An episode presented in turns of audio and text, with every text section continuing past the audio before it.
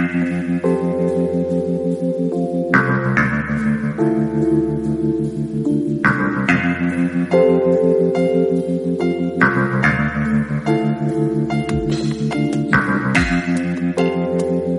bienvenida y bienvenido a Twin Peaks, los archivos de la gente Cooper, podcast perteneciente a la red Escuadrón Seréfilo, en el que analizamos capítulo a capítulo la nueva temporada de David Lynch y Mark Frost. Esta noche hemos sufrido una serie de bajas, así que para empezar quiero presentar a, nuestro suplente de lujo, el, el, sexto hombre que siempre está en el banquillo dispuesto a echarnos un cable. Nosotros tenemos al señor Llama. Muy buenas, gracias por invitarme otra vez y deseando que la conversación alrededor del micro sea animada. lo será, lo será. También tenemos a Bárbara Choca. Hola, buenas noches. Esta noche he soñado con una caja, pero es preferible que no sepáis nunca lo que contiene. También tenemos a Eduardo Normion. Hola, estoy aquí saliendo de un asiento de coche lentamente mientras tengo problemas para retener los fluidos intestinales. Y Yago París, un quien nos habla, un niño peligroso que, que, mira con mirada desafiante a los ayudantes del sheriff. Bien, eh, hoy vamos a hablar del episodio número 11 de la tercera temporada de Twin Peaks, cuyo nombre es There's a Fire Where You're Going, es decir, hay fuego allá donde vas y que como siempre pues dirigido por David Lynch y guionizado por este junto a Mark Frost. Fue emitido el domingo 23 de julio de 2017 en Estados Unidos y al día siguiente en España, el 24 de, julio de 2017, eh, aunque sea de madrugada, pero ya el lunes. Entonces, pues como hacemos siempre, pasamos a leer los comentarios sobre el capítulo anterior, el capítulo 10, y les doy la palabra a Bárbara para que exponga qué ha dado de sí este podcast. Bien, pues eh, voy, a, voy a leer primero el comentario de Jorge Martínez o, o su doppelganger George Martin porque la semana pasada, pues por un error, no sabemos muy bien por qué, eh, no leímos su comentario. Entonces, pues nos ha escrito un poquito decepcionado, si bien no un poco cabreado, porque bueno, pues leímos el, el anterior y el posterior y, bueno, pues le extraño mucho, aunque dice que bueno, que cree que no fue premeditado y entonces nos, nos, lo vuelve a mandar. Entonces lo voy a leer y para que veas, Jorge, que te tenemos en cuenta y que no somos tan malvados, lo voy a leer casi literal, ¿vale? Entonces, bueno, dice, soy, muchas gracias por vuestros análisis, soy Jorge Martínez. Eh, lástima que Bowie no pudiera grabar algo, ya que su personaje era importante. Y bueno, pues luego Jorge menciona el, el gran papel que está haciendo Miguel Ferrer, como Albert, y Laura Dern como Diane. Eh, dice que es su primer comentario, pero que eh, sigue el podcast desde el programa 1. También menciona pues el trabajo de, Kyle MacLachlan, de Naomi Watts, de Harry Dean Stanton, etcétera. Y el gran reparto estelar de los secundarios como bueno, pues Tim Roth, Ashley Judd, Jennifer Layson Leigh y demás. Eh, también comenta que todos tenemos ganas de que Daggy despierte y se enfrente a Bad Cooper, ya que y que aparezca como el Cooper de verdad, ¿no? Como el agente de FBI. Dice que cree que no quedó sitio esta temporada para el personaje de Windomer, porque ya con Bad Cooper y sus secuaces tenemos un contrapunto malvado suficiente. Y además dice que además le debemos eh, sumar al retorcido Richard Horn, cuyo actor borda el papel, y el policorpto Chad, aparte de los hermanos Mitchum y demás. Luego dice que varios de nosotros, ahora viene cuando Jorge nos mete un poquito de caña, ¿eh? Entonces, dice que varios de nosotros, eh, bueno, lo voy a leer literal, varios de vosotros sois muy buenos analistas y os aplaudo, aunque a alguno le falta café o lo ve dormido, porque se entera de poco. Por ejemplo, la escena de Johnny Horn, eh, hablar de Leo Johnson, etcétera. Vaya disparates suelta cada semana. Os imagino al resto como fletes colorados sin acritud. Bueno, bueno, sigo. Eh, dice también que nos falta un poco de crítica constructiva. Dice que en su opinión la, actuación de Rebeca del Río fue demasiado larga y que estuvo desaprovechado Bobby. También que el capítulo 10 ha sido el más flojo eh, de los emitidos. Dice que la serie le encanta, pero está teniendo muchos altibajos. Más fallos, bueno, comenta más cosas, pero como es muy largo, pues tampoco me voy a, a parar. Eh, sí que dice bien que se nota mucho que a mí me gusta mucho Richard Horn y la trama. Y no es que se me note, es que lo, lo he dicho más de una vez. Me encanta. Y que sin embargo a él le gusta mucho la trama de Bad Cooper y que quiere ver cómo Lynch acaba con tanto villano y nos da un poco de vainilla. Eh, saludos desde León y que nos sigue escuchando incluso si le ninguneamos pero que no cree que seamos tan malvados de hacerlo dos semanas seguidas. Y luego mete una postdata que dice que no seamos tan duros con Cristabel. En realidad soy yo la única que es dura con Cristabel, ya que es una cara bonita y hace un personaje frío. Eh, con Crista además dice que bueno pues que no hay que pedirle peras al olmo, ¿no? Y por otro lado comenta, se dedica, o sea, perdón, se dirige directamente a una de nuestras oyentes que es Marisa Vidilla y le dice, oye Marisa Vidilla, a ti te leen todo, enchufada, jajaja. Ja, ja. Eh, dice que está también bastante de acuerdo con cosas que dice Mari. Eh, y bueno, un poco más de eso, ¿no? Pues que está de acuerdo en que el tema de que Diana está compinchada con Jeffries y que no le gustó, eso ya lo, ha comentado antes, la actuación de la californiana con familia mexicana, que es esta no me sale ahora. Eh, Rebeca, del Río. eso es. Y bueno, ya está, dice que, que sorry si los dos posts fueron muy seguidos. Así que bueno, Jorge, no te quejarás que te he leído entero, pero bueno, que sepas efectivamente que no tenemos nada, nada en contra, fue un error. Bien, eh, sigo con los comentarios. Tenemos a Belén, que fue la primera en comentar esta vez. Dice Pole, qué ganas de escucharlo. Este episodio también estuvo genial. Palo343 dice qué bonitos que sois. Gracias por leer la Biblia que colgué al completo con, todo, con los 10 puntos y todo. Eh, Harry Keops dice que está deseando escuchar el podcast. José Antonio Sandarrubia dice que muchas gracias por leerle y que dos cosas, que la canción del final le pareció hipnóticamente preciosa y que después de ver las últimas vivencias eh, matrimoniales de Dagic empieza a creer que Cooper no regresará jamás. Elaine eh, comenta que cree que la mala actriz, que creo que se refiere a Christabel, es un agente doble del director del casino, ya que se comporta igual que las conejitas Candy y compañía. Espacio Infinito nos da las gracias por la información sobre el tema de Badalamenti y de Fireman y nos comenta que hacemos muy buen trabajo. Juan Magoz nos dice que fantástico programa. Luego Ángel Rodríguez Barrera nos ha escrito, como ya viene siendo habitual, eh, dos mensajes que son el mismo, uno del derecho y otro del revés, o sea, un mensaje y, el otro su doppelganger.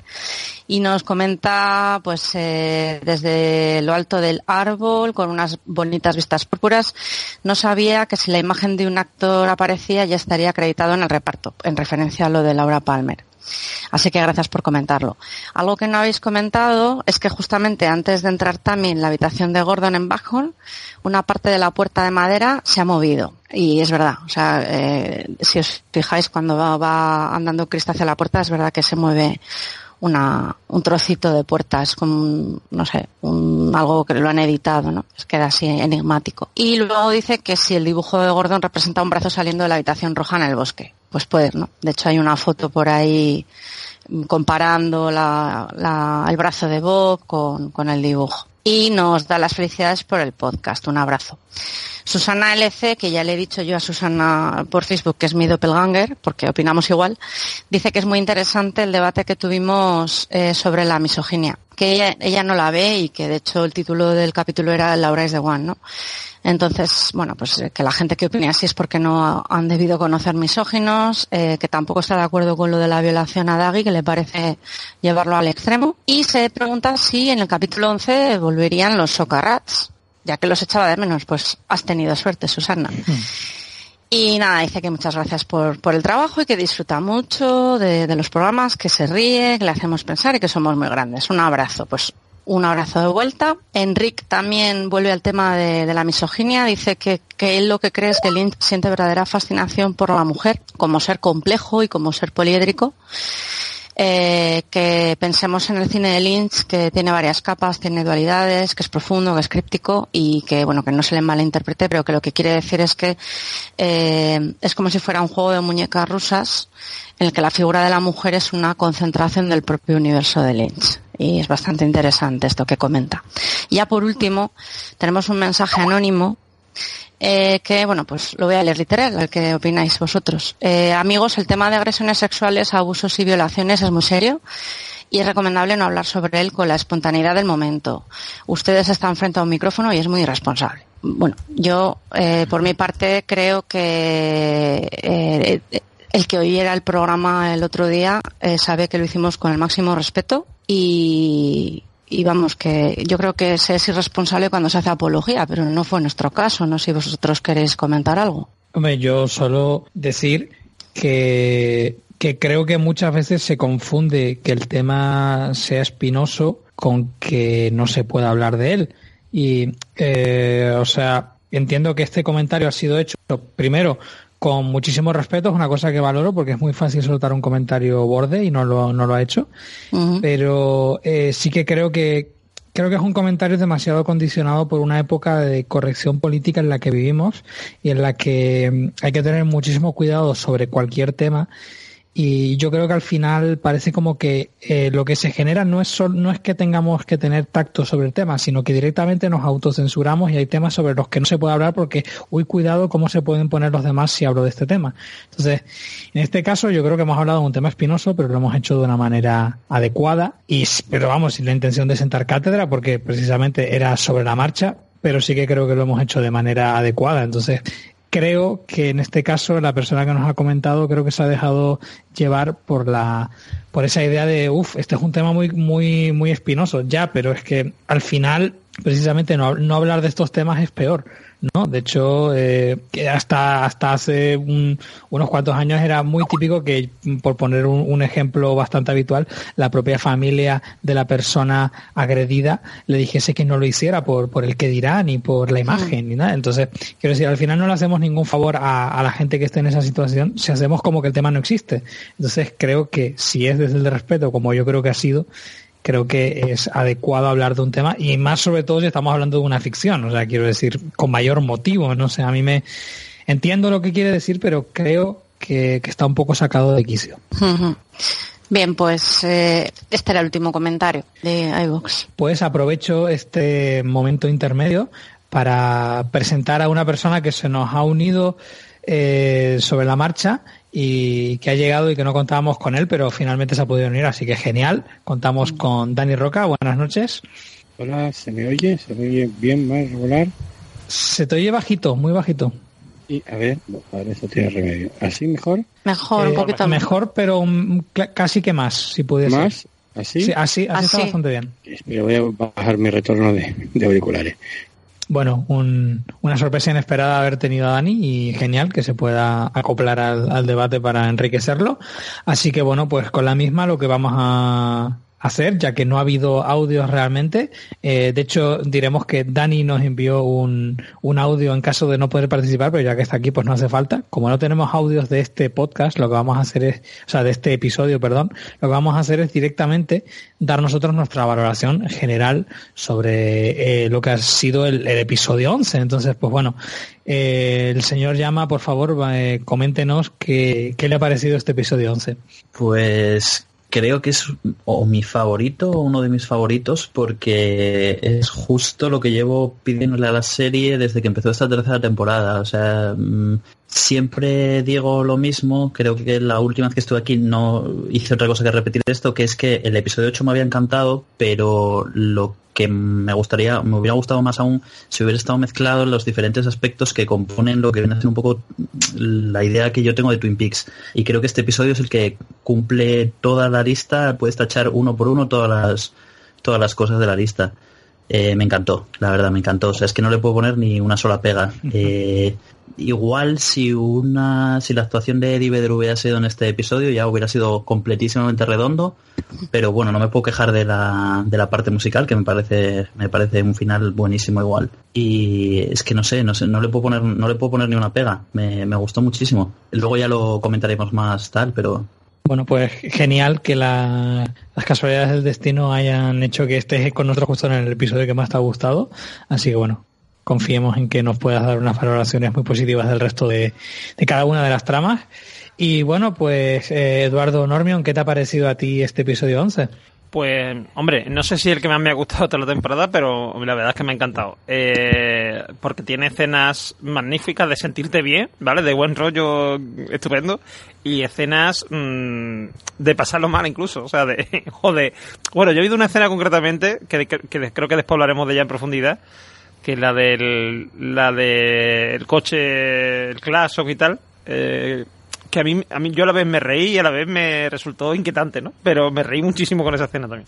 Y, y esa mezcla que tiene este episodio, a mí, para mí es, a mí que me gustan la, las cosas agridulces, pues este capítulo es perfecto para mí. Bárbara Shoka, ¿qué te ha parecido a ti? Bueno, pues yo tengo que decir que este capítulo ha causado algo inaudito en mi vida de Piki.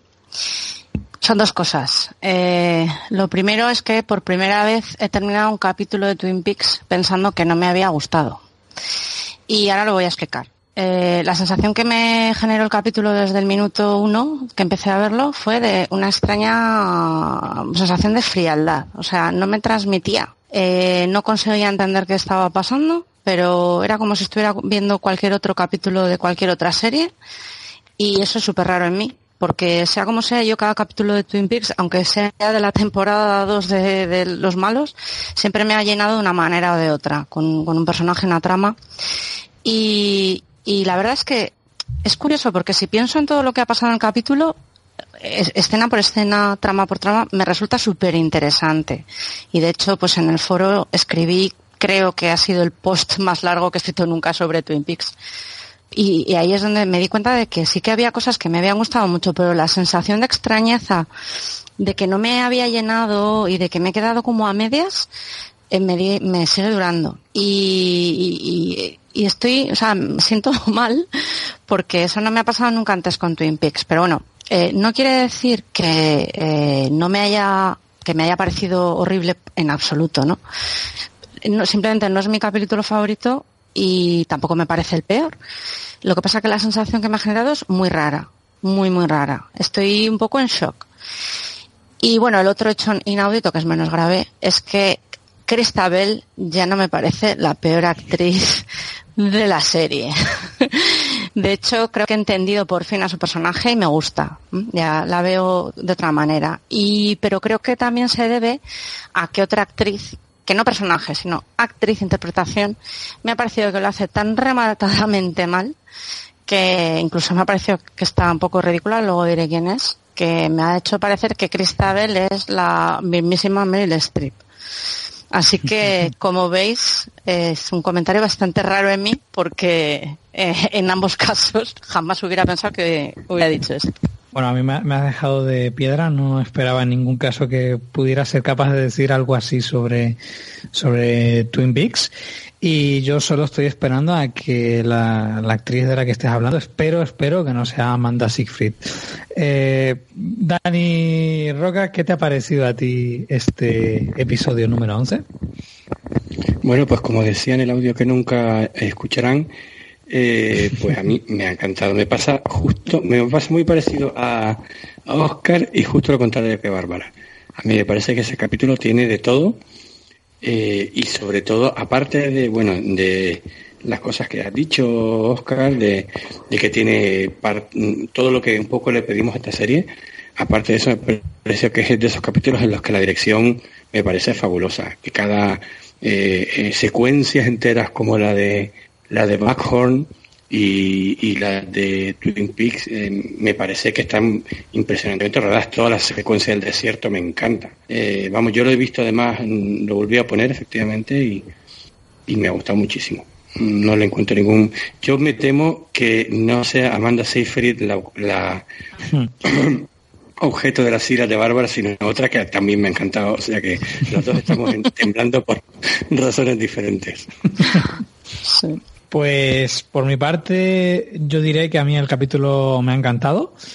Eh, no soy tan entusiasta como el señor Llama. Yo en, esta tercera temporada hago una clasificación bastante, de momento bastante clara, que es en, en, el, en, el, primer escalón con seis o siete escalones de diferencia hasta el episodio 8. Luego vienen el 1, 2 y 3, que me parecen tres pedazos de capítulos impresionantes. Y luego ya en un tercer escalón están los que me gustan mucho, pero que no, no son tan, tan, tan, tan buenos, ¿no? Y ahí metería el, el número 5, el de Case Files, en el que eh, Daggy empieza a hacer los dibujitos y resulta que, que mm, desencriptan una trama de corrupción y este, ¿no? Entonces me ha gustado mucho, es de, de vagón de, de cabeza de tren, pero, pero sí que es verdad que bueno, que hay, hay, un modelo de Twin Peaks que me gusta bastante más, ¿no? Entonces, pues bueno, estoy bastante, bastante contento con este episodio, me ha gustado mucho, pero tampoco me ha, me ha entusiasmado. Entonces, pues bueno, eh, si os parece, ya pasamos a, hacer el, el repaso de, de, las tramas y bueno, pues eh, yo mismo empezaré a hacer el, el repaso a las mismas. Eh, empezaremos con la parte de Twin Peaks. Eh, primero, lo, primero que se ve en este capítulo es como unos niños están jugando por fuera de su casa al, bueno, no al béisbol, pero bueno, se están pasando la pelota de béisbol y eh, en un momento en el que se les escapa encuentran de repente el cuerpo de, bueno, el cuerpo, ni que estuviera muerta, o sea, precisamente a Miriam arrastrándose por el suelo que es una cosa con la que no contábamos. O sea, yo creo que en el episodio anterior dábamos por hecho que, que, ella iba a morir. O sea, que bueno, que lo que ocurre en fuera de campo es que básicamente ella o está muerta o va a morir por la explosión, ¿no? Y sin embargo, pues mm, de repente aparece. Y, en el grupo eh, hubo, hubo, mucha, mucha gente que decía lo contrario, que se veía claramente que respiraba hmm. y mucha gente esperaba que siguiera viva. Y se ha confirmado. Sí, se notaba que respiraba y luego hay otra cosa y es que Richard Horn había abierto el gas y las ventanas de la de la bueno, estoy bien hoy, de la caravana donde vive Miriam estaban abiertas, entonces como que ese gas no iba a poder explotar, ¿no? De alguna manera. Hmm, detalles en los que, por supuesto, yo no había caído y eh, pues me llevaron a la confusión. Pero lo siguiente que ocurre, que a mí eh, personalmente me ha gustado muchísimo, yo diría que la trama de Twin Peaks es casi la que más me ha gustado, y eso que ha habido sucesos paranormales muy importantes, es todo lo que tiene que ver con Becky. Entonces, me parece que esta ha sido realmente la eclosión de este personaje, al que yo tenía muchas esperanzas y aquí me ha, me ha demostrado eh, cosas muy interesantes. Ya desde la propia Becky interpretada para mí con, con mucha, mucha solvencia por Amanda Siegfried, y es pues la la chica desesperada y casi como medio drogada, como, como pues eh, descubre lo que está haciendo su marido y entonces va por él y para ello llama a su madre Shelly que va a buscarla y entonces pues tenemos una escena que a mí me ha encantado desde el punto de vista de la puesta en escena que es ver a, a Shelly subida en el, en el capó del coche agarrada y cómo eh, Becky eh, huye con el coche de su madre y cómo acaba tirándola por, por la borda entre comillas, ¿no? Sí, de mis partes favoritas del, del, episodio. ¿eh? Sí, sí, me, pare, me parece, digamos, que, ya lo comentaremos después, pero el encuadre me, ha gustado muchísimo. Y luego, pues bueno, el, cuando llega esta especie como, no sé si es como una especie como de motel o, no sé, apartamentos, y va a buscar a su, a su marido, no responde a la puerta, pega unos disparos, luego hay una especie como de recorrido en modo plano subjetivo, pero que realmente no es subjetivo porque no es de ningún personaje en los pasillos, vemos a a, al marido cuyo nombre no recuerdo y a la, a la chica, a Steven, sí. y la chica que no sé si tiene nombre. Sí, sí. no. Es Vaya. Kirsten, es la hermana pequeña de Donna. Ostras, no me entero de La que nada. tocaba el piano en, en, la, en la serie. Salía tocando un piano en la escena, ¿se acuerdan? Sí, con, cantaba sí. Leland Get Happy, creo que es, y mm. ella le hacía, porque esta chica, esta actriz es pianista también. Wow. Y, Madre hacía, mía. y entonces ahí pues fue, la verdad es que eso sí me impactó, dentro de, eso me impactó que fuera este personaje. Uf, qué trama más, más culebronesca, echábamos de menos eso en, en Twin Peaks. Y, y, bueno, como la cosa se, se, tranquiliza y la siguiente escena pues está con, con Bobby en... Bueno, primero Shelly hablando con Bobby en, en la camioneta de, de, Carl. Y, en la que al conductor no le vemos la cara. Uh -huh. Uh -huh. Y, bueno, pues luego pues en el, en el doble R que ella tiene como una conversación de familia y, ocurren muchísimas cosas en esta trama.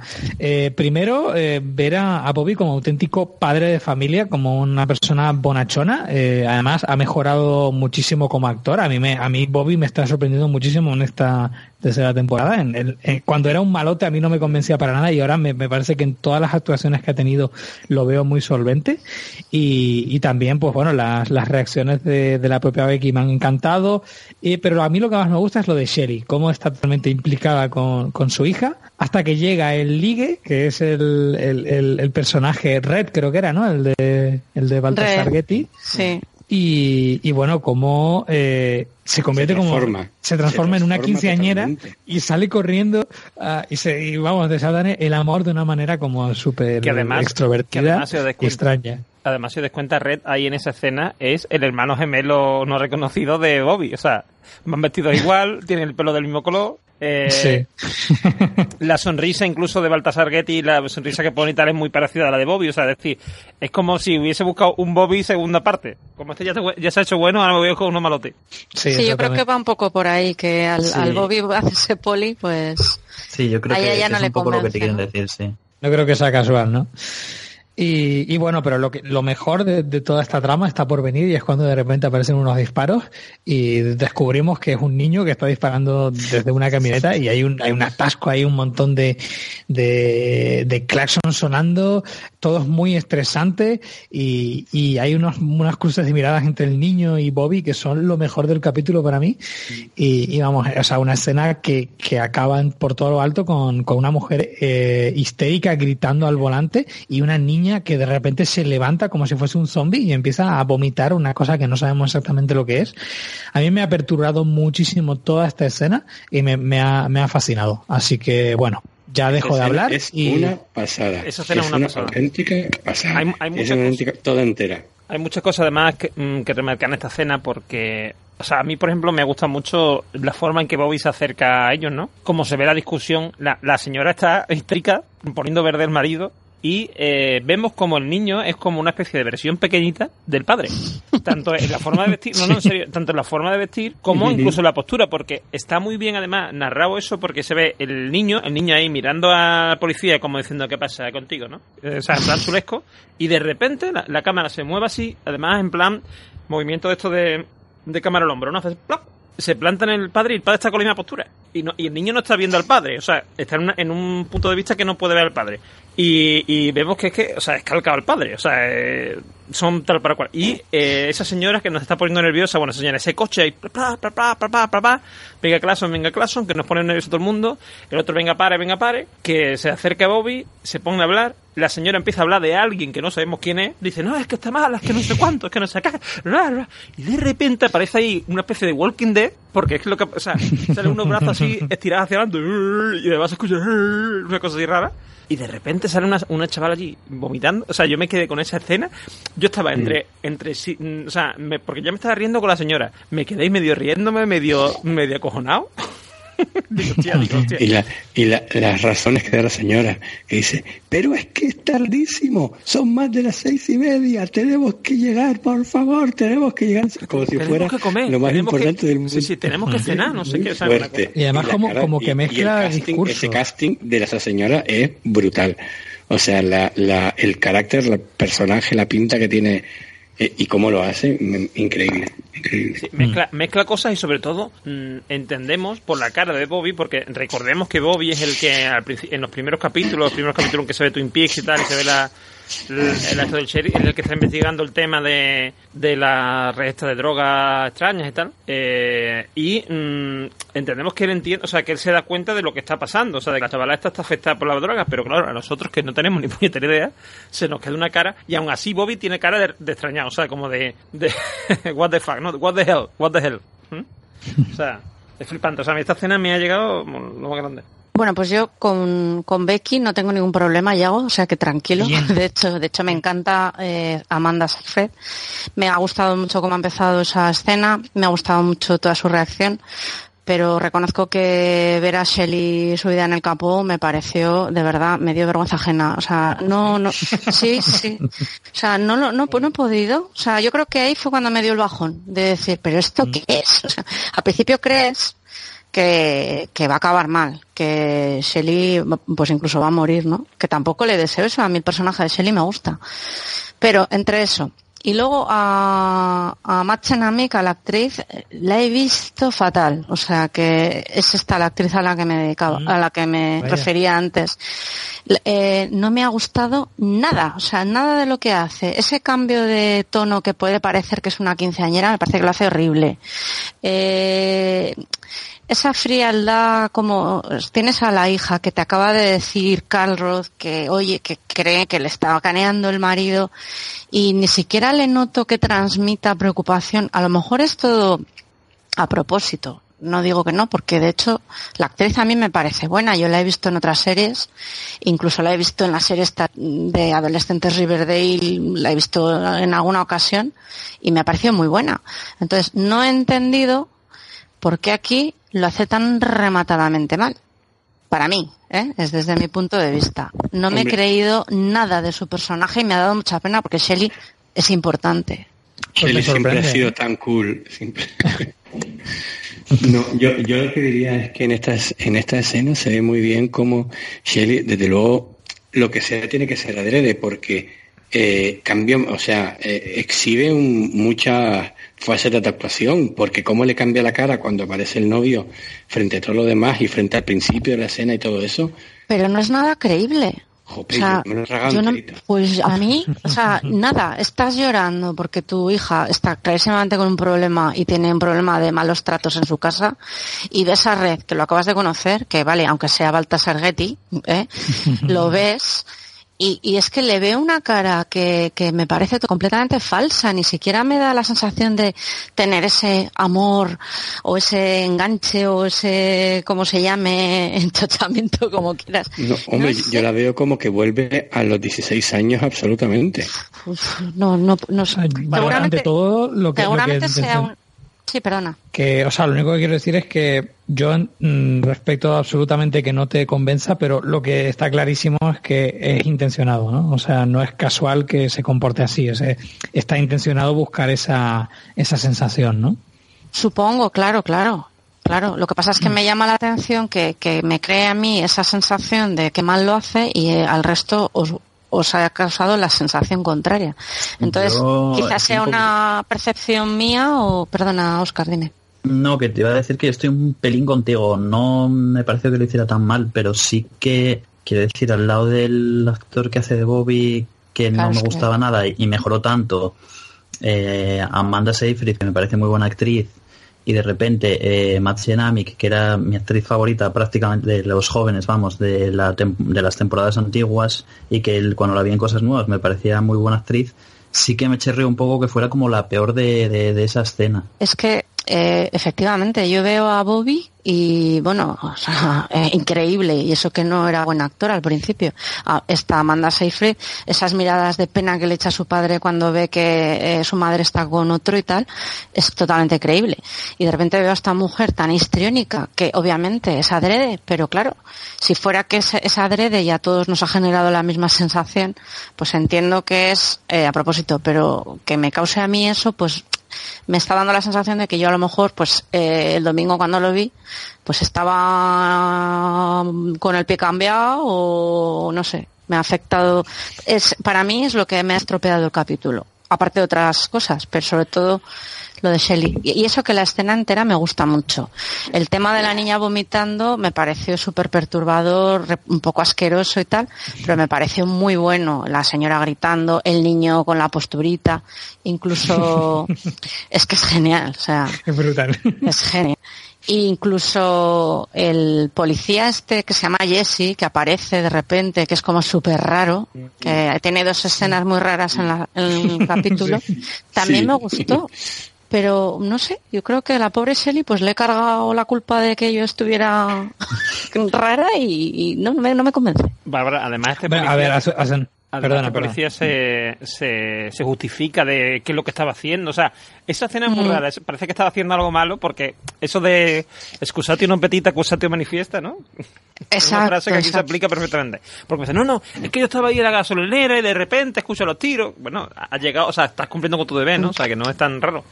Y... Que, po- Sí, sí, di.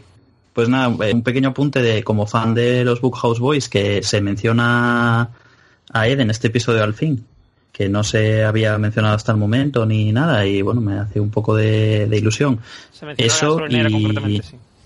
y un y, bueno sí la gasolinera y un tuit que puso Mark Frost hace muy poco eh, confirmando que Carl había sido o es miembro de los Bookhouse Boys. Carl, me digas. era- sí, sí, sí, sí, sí, está en el chat de Telegram. Ay, no lo he visto eso. Es que Pues sí, pues sí. Tenemos un otro miembro de los Bookhouse Boys que, bueno. que sale en el capítulo. Sí. Muy bien. Y, Eh, a mí me, me gustaría hacer un pequeño apunte en, en defensa de Bárbara. Yo, eh, aunque, aunque no, lo, no lo he percibido de la misma manera, sí que entiendo que Shelly tiene dos escenas al límite, en el sentido de que es la típica escena que, o sea, si hay algo que no te ha gustado del capítulo, entiendo que sea esto, porque son, son dos salidas de tono muy Twin Peaks, pero que entiendo que si no entras, pues no entras, ¿no? Entonces, me parece normal que te haya podido ocurrir. Aunque lo que no, me- lo que me sorprende es que sobre todo que haya habido algo que no te haya gustado de Twin Peaks. Eso es lo más no, sorprendente. Imagínate a mí cómo me quedé. Yo todavía que no lo asimilo. Hay una cosa, hay una cosa que no se nos debería olvidar, que es el papel de, de Donna en este caso. De Norma. De, uy, perdón, de Norma. Que es el Sí. tanto, o sea, tanto en el momento en que mm, en que esta mujer mm, Shelly la llama la, ma- la hija y tal, bueno, la llama la hija, no la llaman de, bueno, sí, la llama la hija y vaya corriendo y tal, a llevarle el coche, como en el que está, por cierto, mm, Norma con los papeles de de, de estos de autónoma, ¿no? Allí ir rellenándolo, como está siempre, que sale por la mañana. Y No le son las cuentas a Norma, ¿eh? Sí, sí, no le sale, No, no sale. Y después por la noche, cuando, o sea, es el, el papel eso como, ese como de madre, ¿no? Porque, un- porque no nos olvidemos que Norma es una especie como de madre mm, putativa de Shelley, ¿no? O sea, de adoptiva, ¿no? Eh, y esa cara de desaprobación, ¿no? ese gesto de desaprobación que tiene, tanto en ese momento, en el momento en que sale corriendo por la hija, como diciendo hay que ver Shelly, la hija que tiene, que le da disgusto, que le da mala vida, tal y cual, como después cuando la ve con Red y ve que, digamos, que deja de lado a su hija y a su ex marido para mm, irse con, con este otro, tal y cual. O sea, esa, esa cara yo creo que justifica mucho la actuación de, de Shelly, ¿eh? Quiero decir, que yo creo que mm, es, es tan, digamos, tan excesiva, digamos, porque para, para justificar esa cara de, de Norma, ¿no? Ujú. Es la sensación que me da. Yo y creo que hay algo importante ya relacionado más con la historia de Twin Peaks en sí, que creo que es importante. Yo creo que esta escena eh, sirve para mostrar qué es lo que está pasando y es que realmente Twin Peaks está invade- está podrido por dentro, o sea, Absolutamente. Y sobre todo los jóvenes y los niños. O sea, realmente la maldad se está comiendo lo que es la base del pueblo y estamos viendo, pues, eh, pues eso, jóvenes drogadictos, niños que juegan con pistolas, la niña está echando, no se sabe muy bien. Entonces creo que es muy metafórico y, y que, que está muy, está muy bien, ¿no? Muy bien Niños lograda. que cuando imagen. están siendo niños y jugando con su madre y tal, los atropella un coche. Este, bueno, uno de camioneta. Ujú. O sea, Claro, sí, eso es. sí, y niños que se encuentran eh, un- prácticamente un, casi cadáver andante Mm. por al lado de la carretera. Que a propósito, yo quería comentar un par de cositas de toda esta trama, o sea, pequeños huevos de Pascua o, o detallitos que hay. Lo primero, cuando empieza, en la primera escena, que eh, esta es la de los niños precisamente que descubren a la mujer, eh, mm, estuve esperando, esperando una cita directa de Terciopelo Azul. Cuando la pelota de béisbol se va al césped y la cámara va con la pelota, esperaba que fuera como algo, ¿saben? Como lo de Terciopelo Azul, el, el descubrimiento del- de, De la la, oreja. oreja. De la oreja, algo así. Y que al final es algo parecido, pero de otra manera, ¿no? Sí. Luego me ha hecho mucha gracia cómo están apareciendo los latiguillos de la serie eh, por ahí. Quiero decir, Harry Stanton dice en un momento, what the hell? Sí.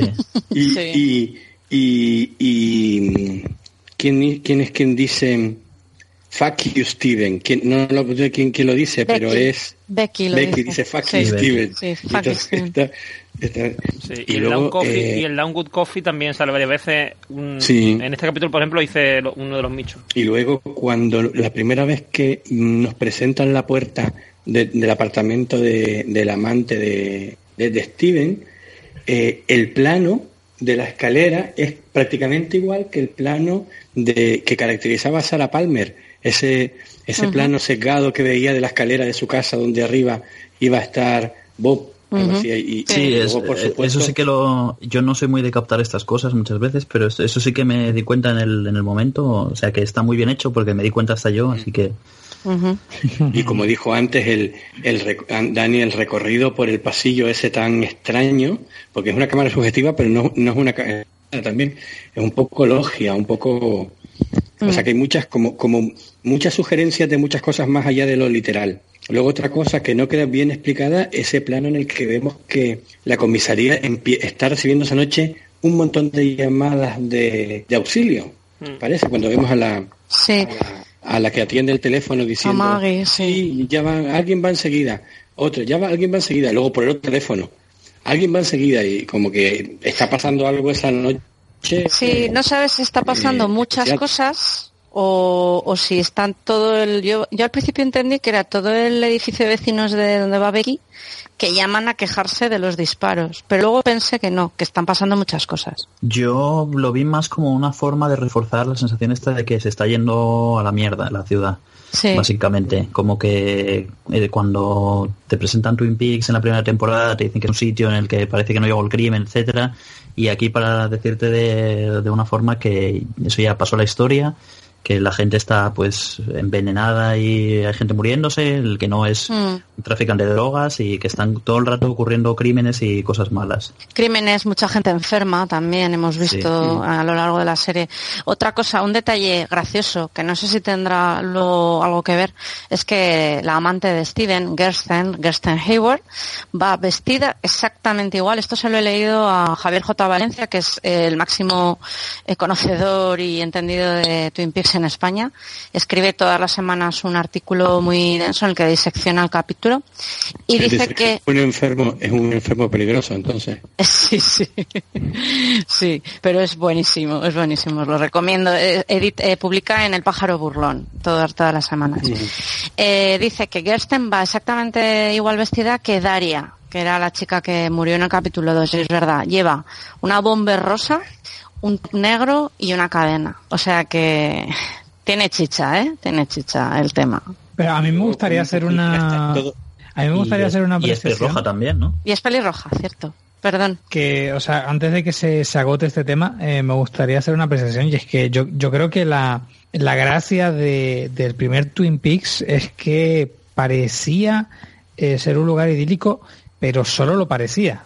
O sea, quiero decir, había, había elementos muy, muy turbios mm, por debajo de esa superficie idílica, ¿no? Y eh, quizás lo que ha ocurrido en esta nueva temporada es que a lo mejor esa capa se ha perdido un poco, pero o sea, a mí lo que me interesa de- del primer Twin Peaks es que no es que no hubiera crimen, no es que no hubiera drogadicción, sino es que no lo parecía. había, ¿no? exacto. Entonces, ahora a lo mejor lo que pasa es que se luce con, con mayor eh, desparpajo, ¿no? Con, con menor vergüenza, puede, puede ser, no sé.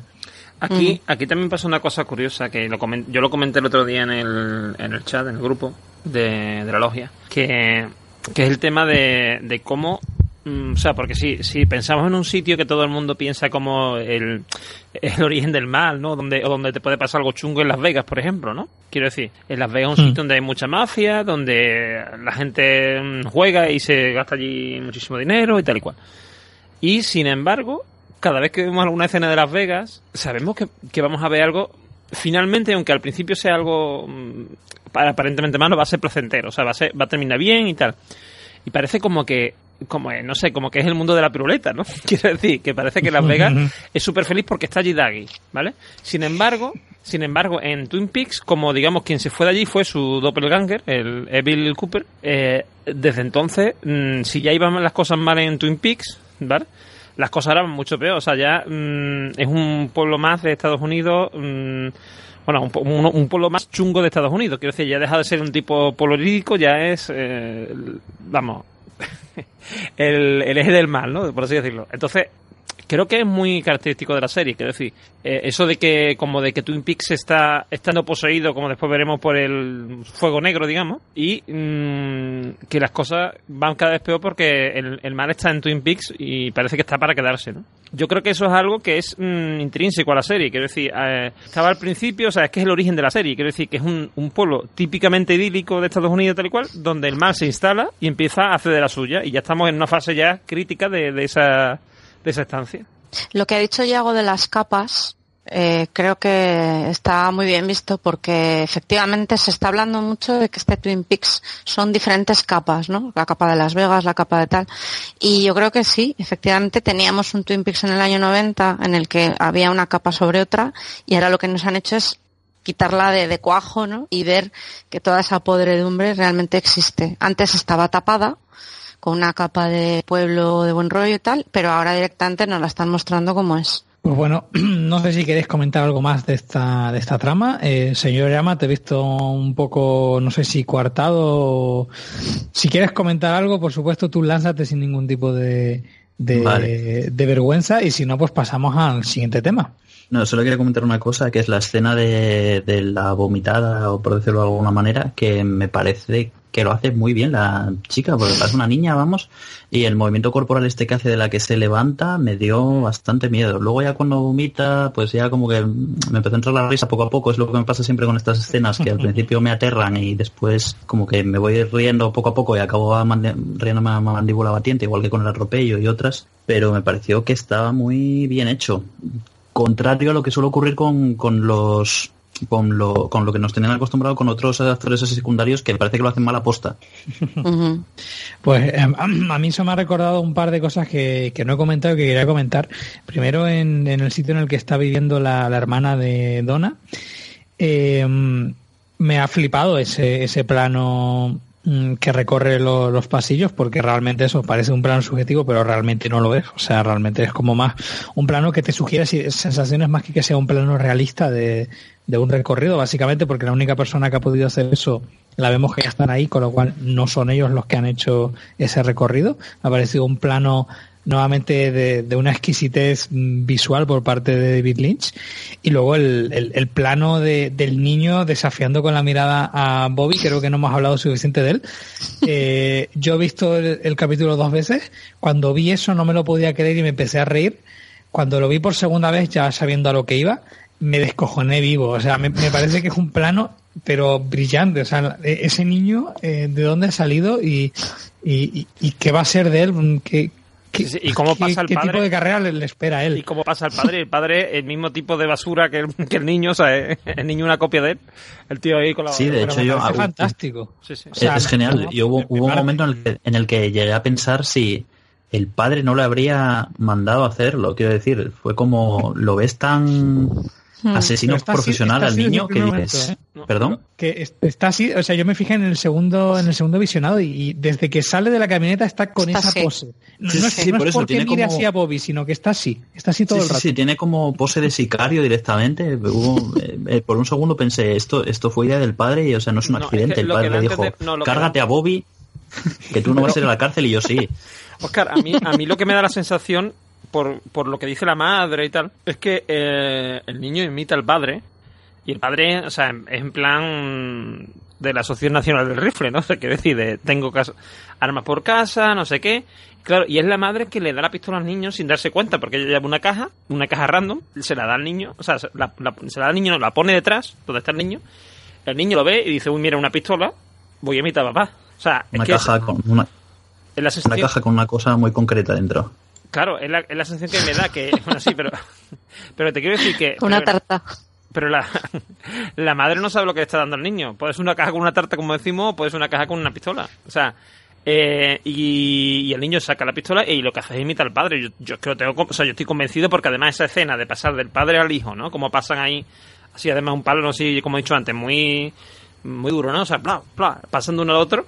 Se ve que el padre está en la misma postura y mirando al tío con la misma cara como diciendo, oye, ¿qué te pasa a ti eh, a quitar la- el arma, mi arma a la mujer, ¿no? O sea, es que, no sé, de, de bruto de pueblo, vamos, es que es bruto de pueblo.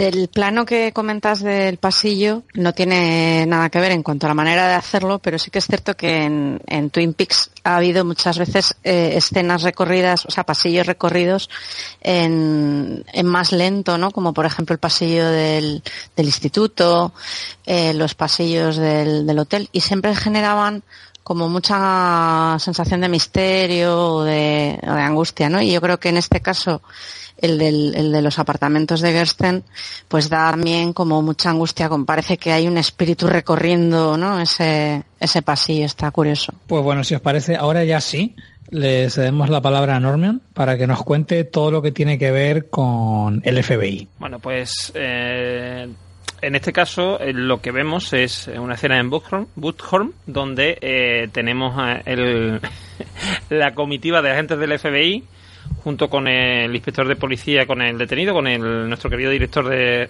escuela, que eh, están ahí llegando a un sitio que entendemos que es donde, donde él vio, mm, digamos, la que narra en el capítulo anterior de la muerte del del mayor y, y tal. Y eh, lo que vamos a presenciar aquí a mí me dejó un poquito con las patas colgando, ¿no? Porque no me lo esperaba así. Lo primero que vemos es que cuando se acercan al, a un edificio que hay allí, eh, vemos como uno de los Ocarrats está por ahí detrás, aparece y desaparece. Eh, vemos que, que, Albert y Gordon Cole lo ven, se acercan a aquello, le dicen a, a Tammy que, que los cubra y se meten a través del agujero que dice el detenido que es por donde había entrado él. Un agujero en una, en una valla de metálica que es. Entonces entran ahí y desde el primer momento ya vemos que Gordon Cole ve algo raro, algo que le llama la atención. Eh, él se acerca al verse que atrás y empieza a, a, ver, a ver algo en el cielo.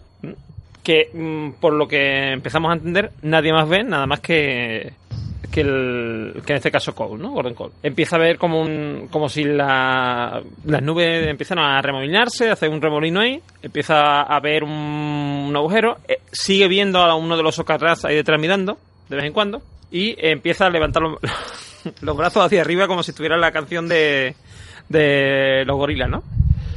Pues igual, empieza a levantar los bracitos y eh, vemos como lo va a absorber un vórtice ahí, ¿no? Que se forma.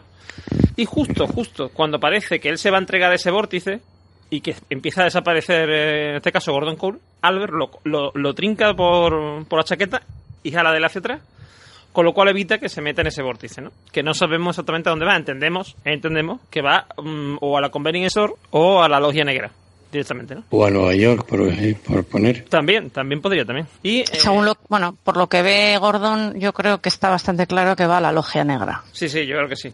Yo creo que sí.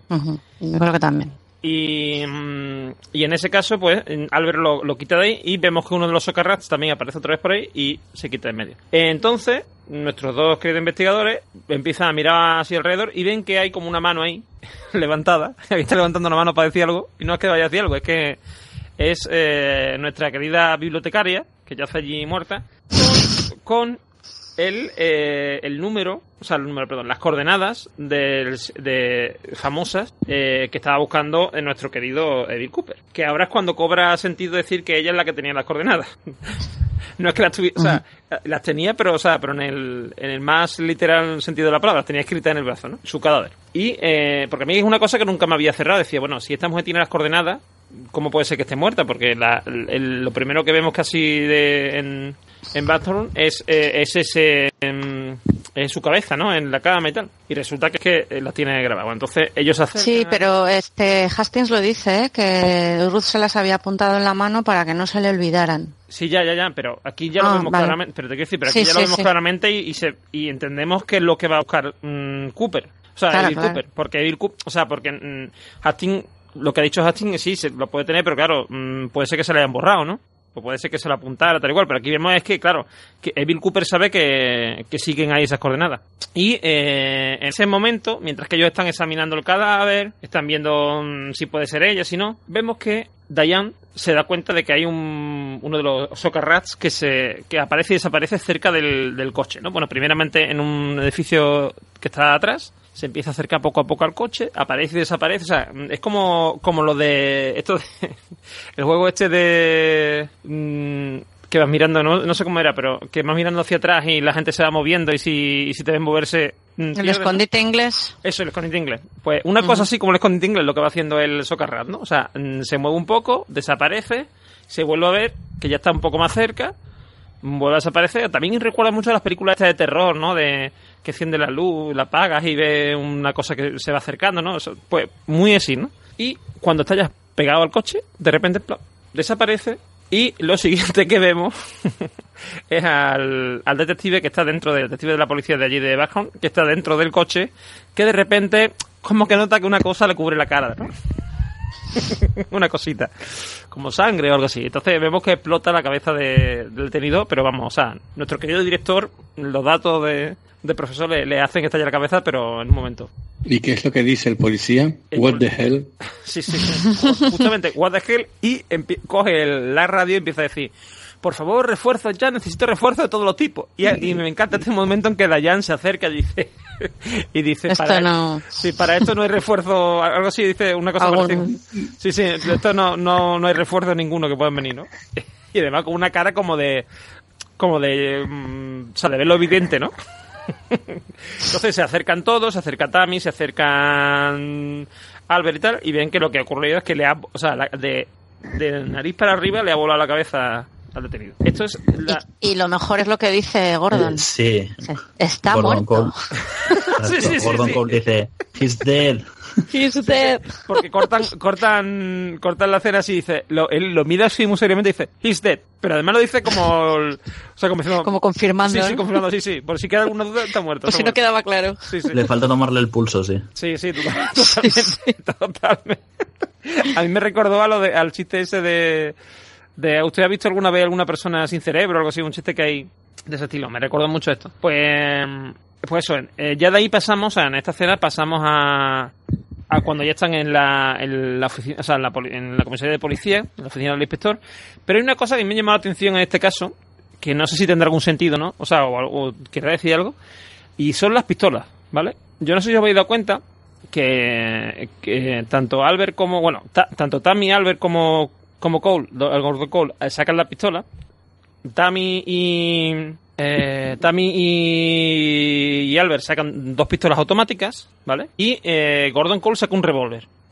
Un revólver que además tampoco es eh, el que, como todo el mundo sabe, es el típico revólver del FBI, ¿no? Que es un Smith Wesson, bueno, el antiguo el revólver del FBI, que es un Smith Wesson, que hasta el 86 tuvieron ese revólver, tampoco es ese, o sea, porque es un, un revólver más pequeño, ¿no? El modelo 13. Y lo que lo que debería haber sacado es o un, un Colt o un Smith Wesson del 45, que es lo que suelen usar ahora, ¿no? Eh, pero no saca eso, saca una... Eh, saca este revólver. Y a mí me llama mucho atención, porque claro, mm, sabemos todo el mundo que, que este hombre lleva allí trabajando más años que el no negro, lo que queramos, pero no sé, me llama mucho atención que sacara no, no sé si es revólver que ha sacado de su casa, ¿no? Tenía allí en un, esto porque dudo que sea su arma reglamentaria y me llamó la atención, una tontería, pero a mí me llamó la atención, ¿no? Y eh, después eh, ya pasamos, como digo, al despacho de- del inspector, donde están hablando ahí am- amenamente sobre lo que ha pasado, cada uno cuenta su lo que ha visto, ¿no?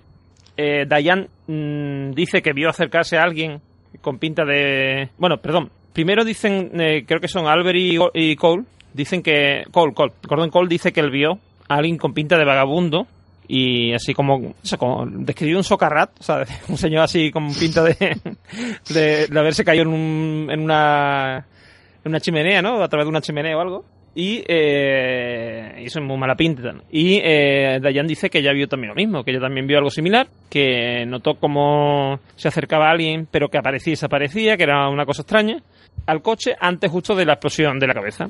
Eh, aquí hay una cosa que hoy se, se ha estado comentando en el eh, profusamente en el, en el grupo, en la logia púrpura, que es el tema de la mano de Gordon Cole. Gordon Cole empieza unas cosas así con la mano, parece que la mano como que le tiembla, pero es la mano derecha, no es la mano izquierda, que es la que hemos visto otras veces, mm, que suele fallar. Que, que es eh, porque recordemos que Mike a Mike le falta el brazo izquierdo porque es el brazo donde supone que el mal mm, acampa no por así, por así decirlo. Y eh, eh, vemos el caso este de Gordon Cole que mueve la mano y parece ser que no, no, no tuviera relación con esto, ¿no? O fuera, o fuera a lo mejor que el bien, que digamos sería el FBI, etcétera, se está acercando al mal, ¿no? Y por eso a Gordon Cole se le mueve la mano así. O sea, eso hay teorías ahí que no sabemos muy bien cómo ser. Y eh, vemos también como, como Tammy trae información eh, de de qué es lo que ha ocurrido, que dicen que no ha sido ningún disparo, etcétera, etcétera. Es que le estalló la cabeza a este hombre. Y eh, vemos una escena ahí rara de, de Dayan dici- diciendo que quiere fumar y que no hay nada mejor que tomarse un... eh, bueno, que el sabor de un café mientras fuma un cigarro y al final eh, el inspector de policía da, da su, su visto bueno. Y ahí pues ya pasamos a... Dejamos, abandonamos a, los, a nuestros amigos del FBI y pasamos a la, a la siguiente a la siguiente trama. Bueno, pero de esta hay ¿te que, has hay que saltado, te has saltado comentar. las coordenadas? ¿Cómo, cómo, perdón? ¿Te has saltado lo de las coordenadas? ¿Qué es lo que me Cuando dicen que están mirando las, las Ah, coordenadas, sí, verdad, sí. se ve a Dayen coordenadas, sí. intentando memorizarlas, dicen que los últimos números no se ven bien, pero que todo apunta a un pequeño pueblito en el norte, y en ese momento les interrumpen Sí, con el café también. y se acaba el tema y que cuando esperas que de todo esto te lleve a Twin Peaks por fin. Bueno, yo creo que esta, toda esta escena, a mí que es, yo creo la que más me ha gustado, aparte de que todo el tema del vórtice me parece impresionante, es importante eh, resaltar por un lado que lo que ve Gordon seguramente es la logia negra, porque están los socarrats, y eh, en el fondo de la escena, que obviamente hay que parar la reproducción para poder verlo, se ve que la pared tiene el mismo papel pintado de flores que tenía, eh, os acordáis de la habitación en la que entra Laura, ¿no? En su sueño. Sí. Pues exactamente el mismo, ¿no? Y eso pues es muy guay. O sea, que de repente veamos que, que Gordon, a mí lo que me dio bajón es que Albert frenara a Gordon. Yo hubiera querido que Gordon entrara allí a, a darle chicha al, al capítulo. Bien, menos mal. Sí, sí. Pues yo, por eso- yo creo que fue otro bajón que de los que me total. Sí. Y luego, bueno, pues también es interesante que la calle en la que Lo- están perdona, lo que más ¿Sí? hubiera molado es que se hubiera metido con él debajo y se hubieran ido los dos a la logia negra. los dos, claro, y ahí a resolver el, el tema, ¿no? Sí, sí, El spin-off definitivo. totalmente. Y Albert en la logia negra. Y de invitada especial Constance, ¿eh? que no se nos olvide. Sí, sí, sí. Luego también es curioso que la calle donde están, porque Maclay, eh, Maclay se llama, ¿no? El inspector, cuando llama a, a, las, a, a la policía para que venga, eh, están en la calle en Sycamore Street. Sí. Por tanto, otro, otro guiño Sí. interesante. Eh, luego eh, hay varias escenas del socarrat, que por cierto este término ya, Eduardo, que lo acuñaste tú, ya es internacional, ¿eh? No, no, Todo no, el mundo le. Ya, Socarrat- sal- sale en lo- ya salen los créditos al final del capítulo. Ya ponen socarrat también. No es tuyo, Eduardo, yo pensé que lo habías No inventado sé, no sé. Ah, bueno, a lo mejor sí. Creo que sí, ser. ¿eh? Ser, Creo que ser, dijiste ¿no? el socarrat, sí. Pues eh, hay varias escenas del socarrat que están en espejo. O sea, si os dais cuenta, algunas veces sale la casa a la izquierda, la caseta está con cristales, y a la derecha sale pues como ese container de metal azul. Y otras veces se ve eh, la caseta a la derecha, el container en azul a la izquierda. Parece que el socarrat está en sitios diferentes, pero está en el mismo, lo que pasa que es en espejo. Y luego eh, hay una cosa que, que vi el otro día, me hizo mucha gracia, que es eh, una la toma en la que está Gordon con los brazos levantados, porque obviamente está viendo algo, y todos los demás están pues tranquilamente, una fumando, la otra guardando, y decían, mira, así es la realidad de David Lynch. Mientras él ve un montón de historias, todos los demás estamos como, pero este hombre, ¿qué le pasa, no? A mí ese plano me hizo una gracia. A mí ese me plano me parece muchísimo. El, mejor, el mejor plano de no sé no sé no sé si de la no, igual no de la serie pero me parece un plano increíble o sea, me parece graciosísimo junto- y que además explica muchísimas cosas Muchas. explica media serie y lo que le pasa a ese señor por la cabeza y, y todo. Es un plano súper explicativo con nada con un detalle de nada que es echar la cámara un poco más atrás y ya está no, no hace nada más. Además, justo antes o después de ese plano, vemos la cara del inspector de policía con cara como de decir, what the f- o sea, what the hell, ¿no? que esto, que es la cara que tenemos todos, pero lo- el resto de gente está ahí todo súper normal. Nuestro querido director de, de colegio está ahí acojonado de la vida, que está ahí que parece que le va a dar un algo. Ay, ay, está ahí como medio llorándome, no sé qué. Y porque tiene miedo, está allí, entiendo yo. Es la única explicación, ¿no? No sé. O está, que está reviviendo los momentos, ¿no? Que vivió en su momento. Y, todo eso ahí, y mientras el inspector de policía allí mirando como diciendo, pues muy bien. ¿Qué pasa aquí? Yo tengo que reconocer que cuando vi el otro día el capítulo y vi esa escena de que es que vemos a, Cole borroso, ¿no? Con los brazos en altos, esa escena salió ya en el primer teaser el año pasado. Y yo llevo toda la serie pensando que ese era el momento en el que Gordon Cole iba a morir, porque me daba la sensación de que estaba colgando de un precipicio. Claro, cuando vi la escena digo, Dios mío, o sea, en mitad de temporada se nos van a cargar a Gordon Cole, pero bueno, me, me llevé la alegría de que no, de que simplemente está con los brazos en alto porque está viendo el, el vortex, ¿no? El vórtice. Hay algo que me he fijado esta tarde, que no sé si tiene que ver, o si ya es paranoia mía, pero la matrícula del coche en el que van ellos es VR2EK, que si lo ves y lo lees parece que está poniendo Vortex. No sé muy bien por qué, a mí se me han cruzado los cables y yo creo que es como un guiño a, a, lo que está pasando. Digo, ¿eh? No sé, seguramente no. Y luego ya... No, sí, seguro que sí. Seguro que sí. Y bueno, me ha parecido la verdad que llamativo. Y ya, y os dejo, eh, el tema de la mano, yo también pensaba, que era relacionado con el temblor que le pasaba también a Cooper y a Pete y a una señora que está comiendo tarta allí, pero efectivamente es la derecha. Y esa conversación que tienen entre Albert y él sobre la gata sobre el tejado de Zinc me ha dado que pensar. Hemos estado hablando esta tarde yo y mi, y mi chico aquí mientras veíamos el capítulo otra vez. Y yo creo que simplemente eh, Cole dice la gata sobre el tejado de zinc. Es como eh, cuando tú dices que el gato está en un hot tin roof, va pegando saltos, ¿no? Entonces es como que, fíjate, me está temblando como un gato en un tejado de zinc caliente. Yo creo que está refiriendo a que está nervioso y por eso Albert le dice, bueno, pues para la gata, en B café, ¿no? Que, te puede generar más temblor, vamos a darle leche caliente. Pero bueno, eso puede ser una lectura nuestra personal. También yo pensé que en su momento estaban hablando en clave para eh, ocultarle algo a Diane. Yo, lo entendí, yo lo entendí así. Que cuando está hablando de la gata en el tejado de zinc se refería a Dayan y que lo de la leche caliente. Porque además, si te das cuenta, justo después de eso es cuando sacan la. Creo que es cuando sacan el. el ¿Cómo se llama? El tatuaje. Y Gordon Cole lo pone una forma que, que lo ve Dayan. De hecho, empieza como a memorizarlo. Hmm.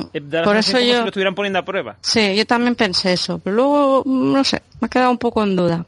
Pero bueno, podría ser perfectamente, claro.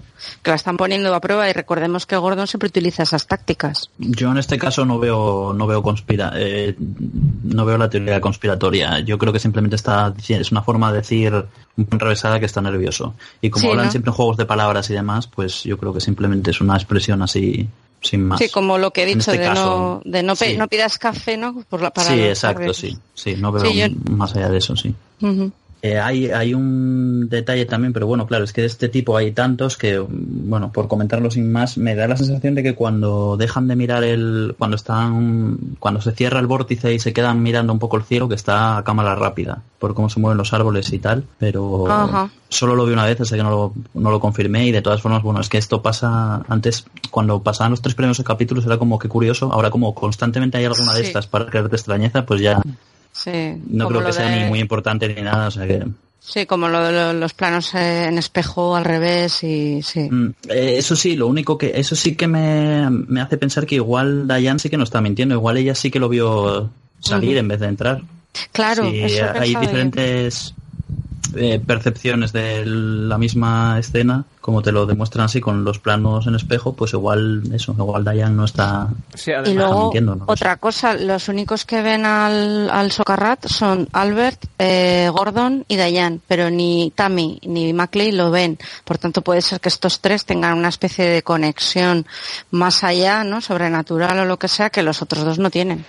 Pues puede ser porque además eh, la, esta militar, que no volvió a salir, por cierto, eh, no, lo, no lo veía y lo tenía en el mismo pasillo cuando estaba en la morgue hace, unos cuantos episodios. Que parece que, lo ve, pero luego no lo ve, ¿no? Sí, igual hay que tener algún tipo de, de don, vamos, de... Mm. Además, además, lo de que, lo de que mm, Dayan esté diciendo la verdad encaja en el sentido de, mm, de que nos da la sensación por todo esto que hemos estado hablando de, las cosas invertidas tal y cual, de que a lo mejor las cosas no las estamos viendo en el, en el sentido temporal en que ocurren, o que digamos que se están confundiendo las dimensiones, por así decirlo, y hay cosas que, que no son como, como aparecen.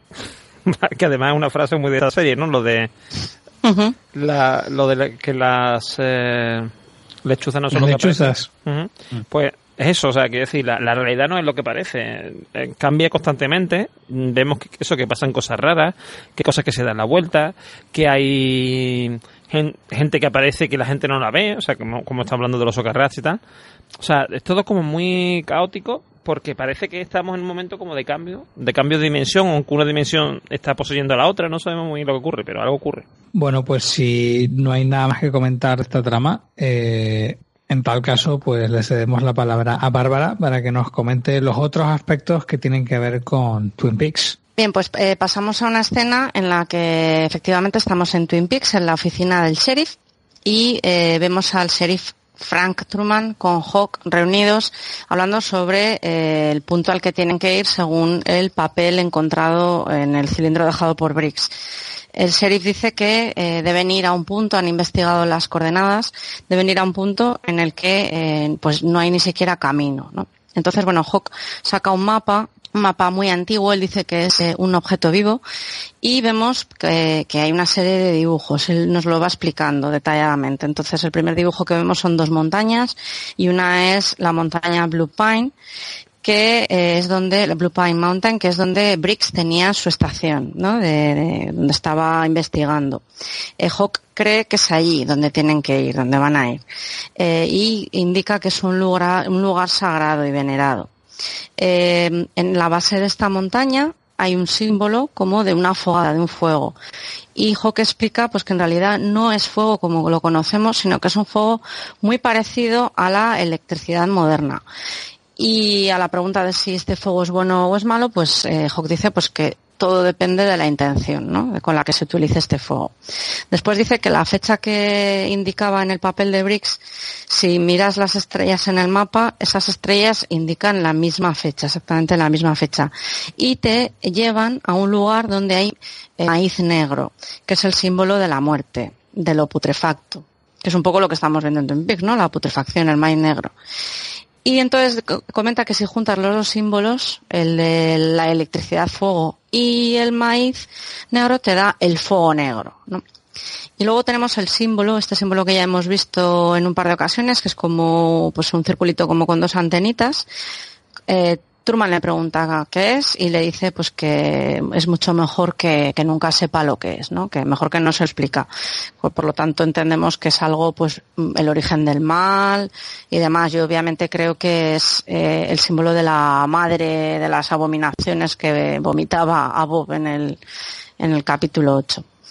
Y bueno, ya esta escena termina con una llamada de leño hablando con Hawk. Y bueno, pues vemos que Lady Leño eh, repite dos veces mm, algunas de las frases que dice, ¿no? Como, puedes oírme, puedes oírme. Y le dice, le pregunta si ha encontrado algo, Hawk le dice que sí, pero que no le va a decir qué es. Y entonces, eh, eh, Lady Leño dice estas frases, mi, mi leño tiene miedo al fuego, hay fuego donde vas a ir. Y eso se lo repite dos veces. Y, ya esta escena termina con el deputy Jesse, el policía, que aparece otra vez de una forma muy extraña, eh, en el momento que a lo mejor menos convenía, le dice al sheriff que a ver si quiere ver su coche nuevo. El sheriff se queda a cuadros, le dice no, no, no, no, mañana, mañana me lo enseña, cierra la puerta y se queda como diciendo esto, ¿qué, qué es esto, no? Y, y aquí es donde terminaría esta, esta escena. Eh, bueno, pues yo creo que súper descriptiva, ¿no? La montaña donde hay que ir, la electricidad que se viene hablando desde el principio en Twin Peaks, el maíz y, bueno, pues vamos a ver qué pasa. Yo creo que lo que le falta a esta cena Bárbara es la música de Barrio Sésamo de fondo. Porque es todo como muy de Barrio Sésamo la aplicación. Eso sí, el mapa me encanta, el mapa es muy, muy chulo.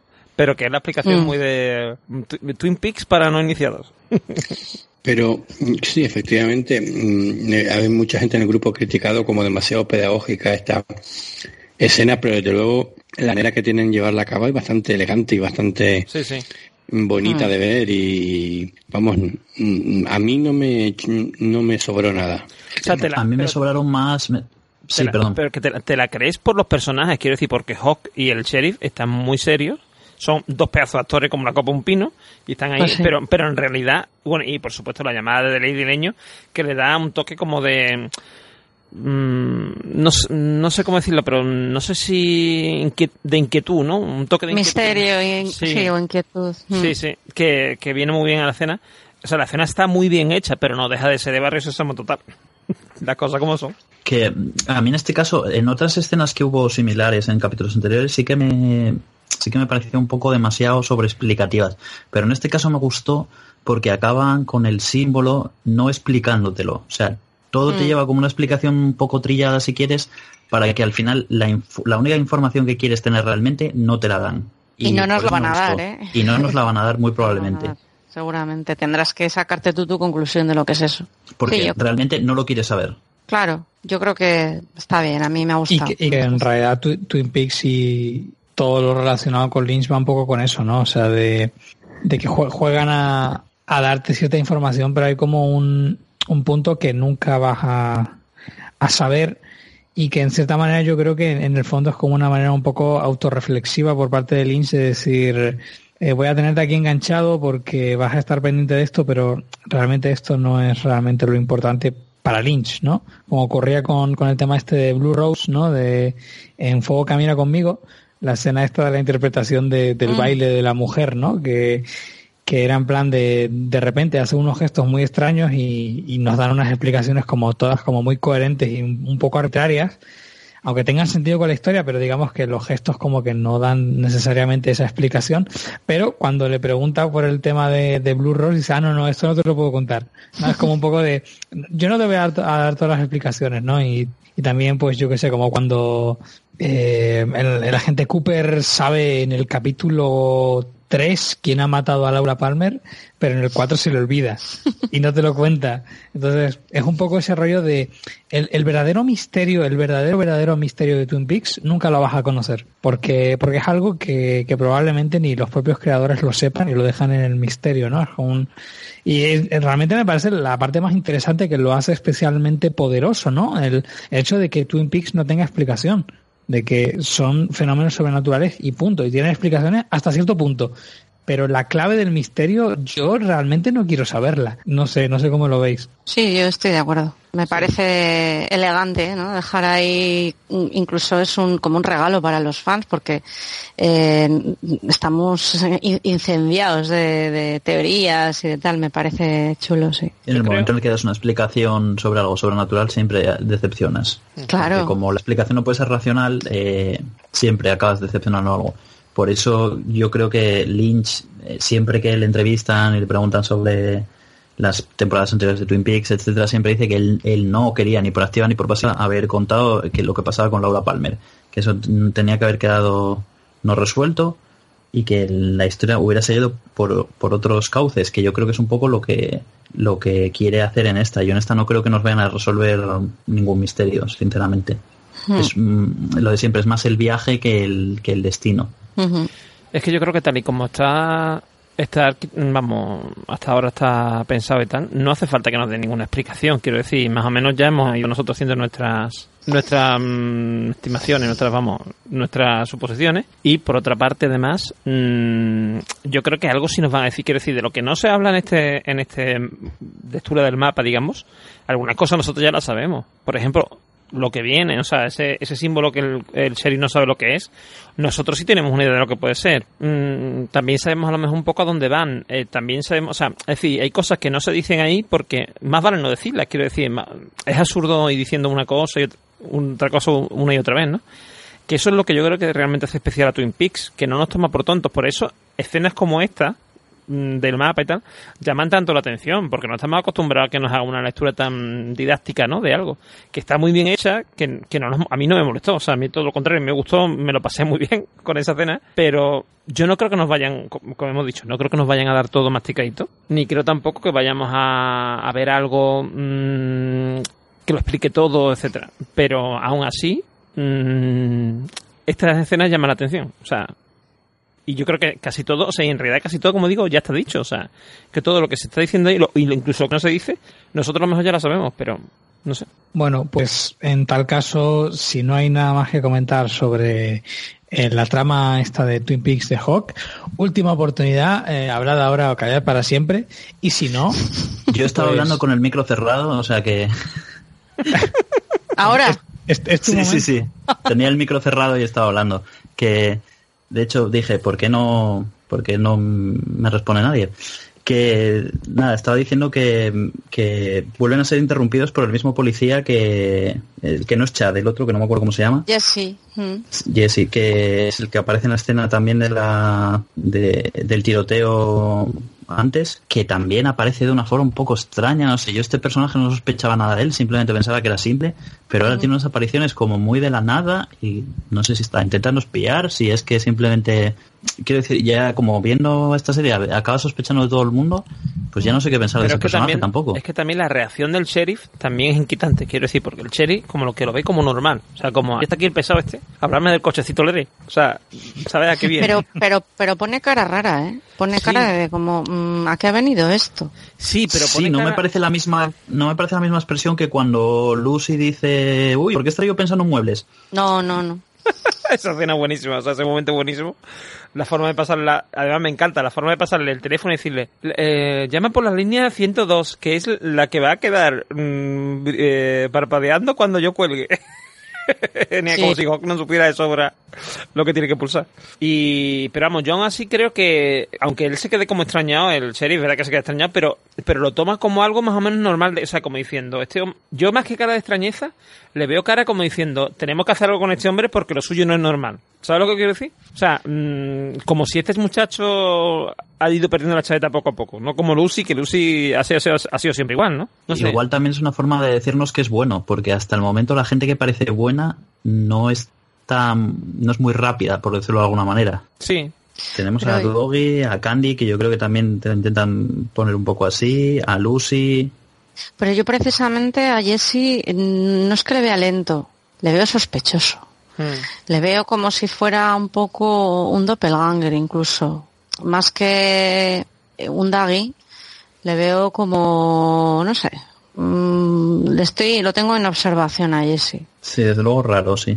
Mm, es raro, es raro. Sí, sobre todo, a ver, sobre todo la, escena que hemos comentado antes del, del doble R, lo que yo he dicho, mmm, excusa, no pedida, acusación manifiesta, ¿no? O sea, decir, eso de que él de repente empiece, no, no, es que yo estaba ahí en la gasolinera de, de, de y de repente he escuchado un tiro y por eso he venido para acá, como, o sea, ¿desde cuándo un policía se tiene que justificar por ir al sitio donde ha escuchado un tiroteo? O sea, es que, que es muy absurdo, ¿no? Que además él está de uniforme y el otro no, o sea, es decir, es como que él está de servicio y, y Bobby, que no está de servicio, aún así ha acudido. Bueno, así porque además han hasta a punto de volar la cabeza, pero bueno, me refiero. Él ha acudido, ¿no? O sea, y, el otro se justifica por acudir, es una cosa muy rara. Da la sensación de que ese chaval no tiene la cabeza muy amueblada. Es la sensación que da. O de que está ocultando algo, una de dos. Pues bueno, este ya sí que claramente es el momento en el que debemos pasar a que el señor Llama nos comente todo lo que tiene que ver con la trama de Las Vegas. Mm, bien, pues eh, tenemos primero una escena con el señor Mullins, el jefe de Dewey, que pide que pase a su despacho y bueno, le espera haciendo planchas y en fin, y en ese momento vemos también que aparece por allí el compañero de Dewey, perdón por no recordar los nombres a veces, el compañero de Dewey que el Anthony, que el, el que le echó a los perros y se queda un poco sospechando que no le salió tan bien la jugada quizás como había pensado o algo piensa. Y bien, llega Dougie, el señor Mullins le comenta cómo ayudó a destapar, con su investigación, eh, cómo destapó una red de crimen organizado y corrupción policial, y, pero que sin embargo los hermanos Mitchum, los mafiosos, no tienen nada que ver y que su reclamación era legítima. Así que le mete... eso me pareció graciosísimo. Sí. una, una, cosa súper estúpida. O sea, hay un montón de corrupción, pero estos que son los, los ampones mayores, estos no tienen nada que ver. Son unas buenas personas y hay que darles 30 millones, así sin rechistar. Sí, sí. Que además el, el, negocio de los 30 millones al final le salió bien porque tenía una subpóliza, etcétera. Bueno. Eh, el caso es que le mete a Doggy la, el cheque con los, de 30 millones en el bolsillo y le manda a reunirse con los hermanos que evidentemente planean matarle.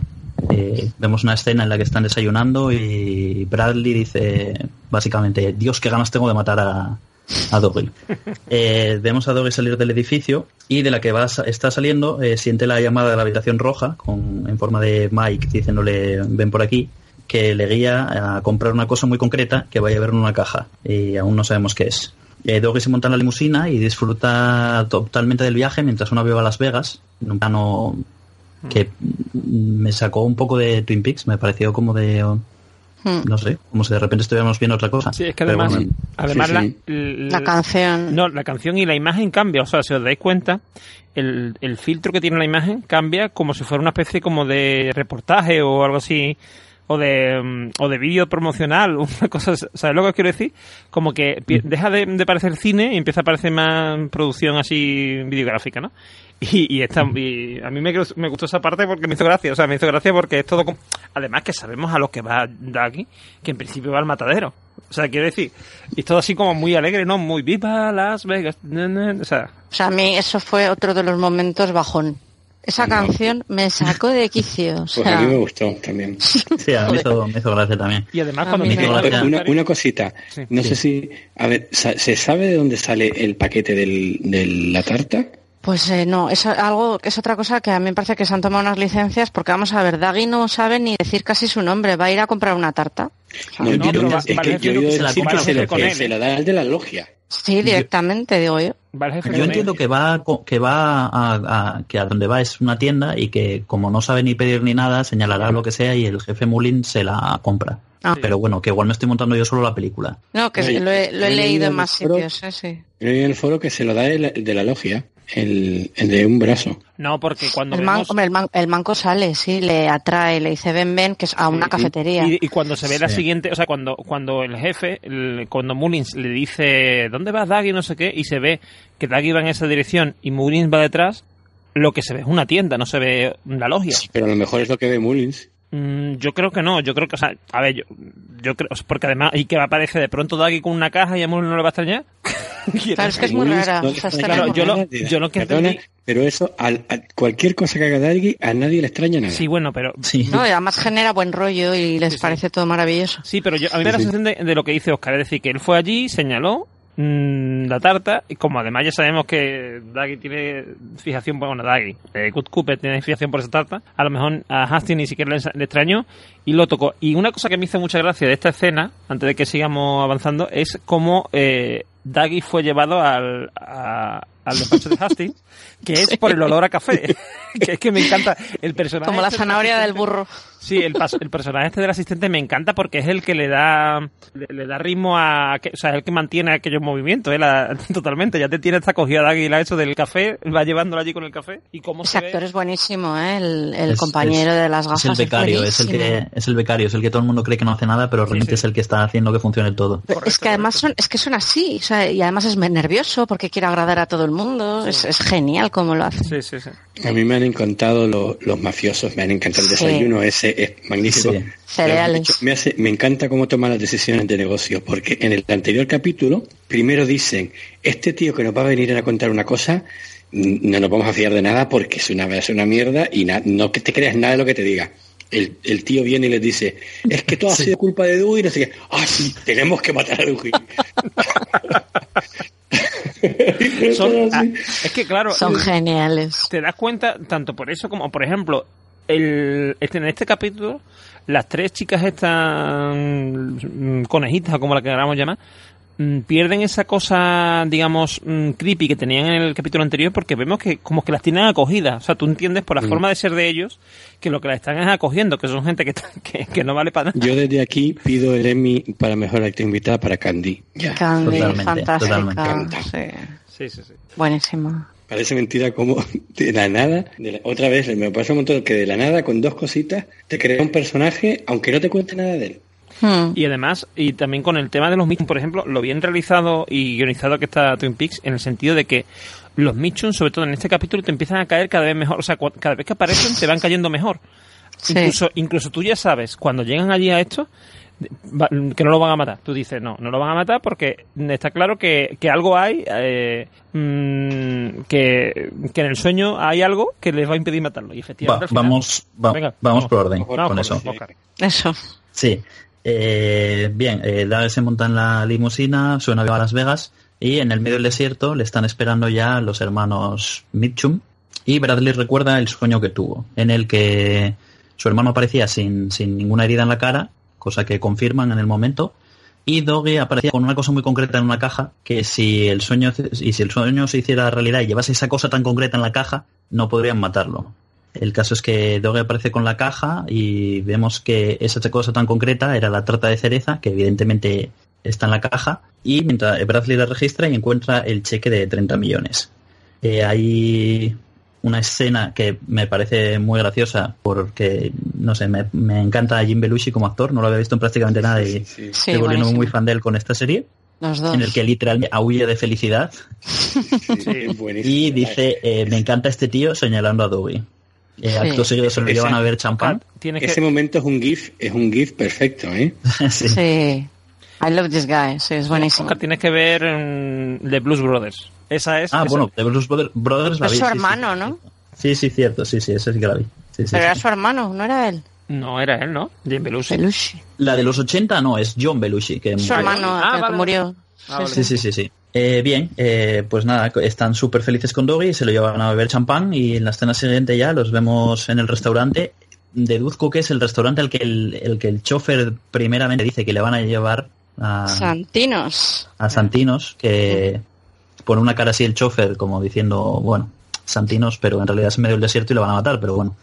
Al final sí que le llevan a Santinos y aparece eh, comiendo tarta y hablando de gimnasios mientras un pianista toca una música que vemos que claramente emociona a Doggy. Eh, al rato llegan las coristas y Candy explica con su estilo habitual que llegaron tarde porque había mucho atasco.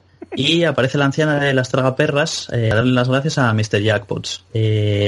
Los hermanos Mitchum, como pueden, evitan llorar casi, porque hacen ahí un ay, ay, como muy de somos unos machotes y no lloraremos, pero esto nos acaba de llegar. Y después de un breve intercambio de palabras, bueno, intercambio, no me acuerdo exactamente cómo es, pero Daggy acaba repitiendo la palabra amigo y todos estaban muy emocionados otra vez. Y pasamos al, pianista y se acaba el capítulo. Esta escena me parece increíble, me parece lo mejor. Es súper sencilla, pero me parece súper eh, emocionante, hmm. súper graciosa, súper hmm. tierna, me parece que lo tiene todo. Muy buena. Es que además a mí me, me encanta el contraste que hay entre las dos mitades del capítulo, ¿eh? Lo negro y lo jodido y lo, y lo también gracioso, pero lo fastidiado que está todo y el, aura de aquí. Eh, también en el, foro han dicho algo así como que ese amor que desprende eh, Dougie será una de, las de las llaves de la puerta de la logia blanca. Mm.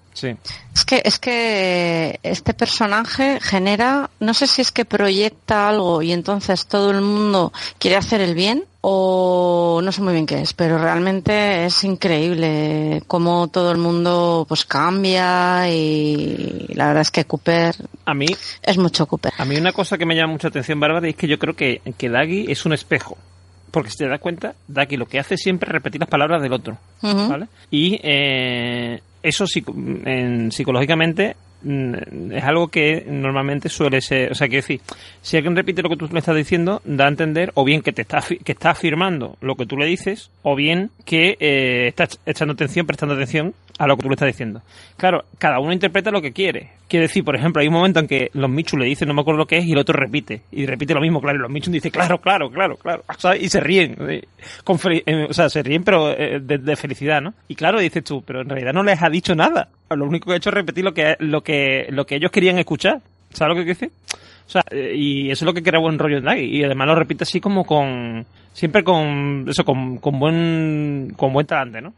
Sí, yo creo que lo que lo hace creíble al final es el, actor, el trabajo actoral, porque Kyle MacLachlan está genial en este, en esta escena cuando dice Dan Goodbye, creo que dice, o cuando está haciendo la tarta de cereza, lo dice con una voz un poco diferente en la que yo ahí veo, veo a Cooper, no veo a, a Ducky, y justo después, justo después ya se pone a coger la copa de, cuando brindan, se pone a coger la copa que no es la suya y ya ves otra vez a Ducky, o sea, unos cambios súper, que son muy sutiles, pero le tiene pillado el punto increíble. Hay un momento, Oscar, cuando, cuando está, cuando él mira hacia, hacia el pianista, porque está escuchando la, la, la canción, que cuando empieza a mirar es el rostro este de Daggy, ¿no? Así como mm, así como atontado, no sé qué, y de repente se le empieza, o sea, empieza a, a la cara como a tomar otro, no sé, como a, notas que los músculos se tensan, ¿no? Como que, que cambia de postura incluso. Y, y ves a Cooper, no ves a Daggy, ¿sabes? O sea, y es, o sea, eso es Mm. A mí este hombre me, está enamorando como esto totalmente. Y, todo esto sin hablar, porque muchas veces los actores cambiando un poco la voz consiguen hacer este tipo de cosas, pero es que esto lo tiene que hacer todo sin, sin hablar, es lo que más me, más me sorprende. Es un trabajazo, la verdad que lo está haciendo de maravilla, sí, sí. Eh, a mí me llama la atención el momento en el que parece que va a recuperar eh, la conciencia, que es una sola nota del piano. ¡Ping! Hace como... Uy. Entonces no sé muy bien qué es lo que le ha podido despertar. Eh, brevemente. Dicen que la melodía recuerda al tema de Laura en la serie, pero sería un poco hacer meta, meta, o sea, la serie dentro de la serie. El agente Cooper no puede conocer esa melodía porque es la sintonía de su serie. Entonces, no sé muy bien qué es lo que se le ha podido despertar con esa, a qué hace referencia. Ah, y una cosa, porque bueno, eh, me imagino que la mayoría de la gente lo sabrá, pero eh, leyendo hace un rato por ahí en foros y cosas un poco por encima, porque no tuve mucho tiempo para preparar nada, pero bueno, eh, sí que la gente, había mucha gente que estaba convencida de que el pianista era Angelo Badalamenti. el pianista no. es Angelo Badalamenti. No, es. Es un actor. Solo porque, bueno, por si alguien lo, aún lo creía que... La pieza sí es nueva, ¿no? Se llama Heartbreaking, si no me equivoco. Pero no, no, no es Angelo. Y, y bueno, eh, queda claro ¿no? que hay un, pues lo, lo, dice Bushnell, una red de crimen organizado que obviamente y que está vinculado con la policía, que obviamente yo creo que ha quedado claro que Buck Cooper es el, el líder de esta, de esta red y que tienen untados a los policías mm. y que como son los enemigos, como es el enemigo número uno de los, de los hermanos eh, Mitchum, pues eh, les ha incendiado seguramente el hotel, eh, luego les quiere cargar las culpas de que, de que lo, han, que lo han incendiado ellos a propósito, o sea que se van aclarando muchas cosas. Realmente, eh, aunque he dicho al principio que el capítulo no me ha transmitido, realmente todo lo que pasa es súper importante y esto es muy explicativo.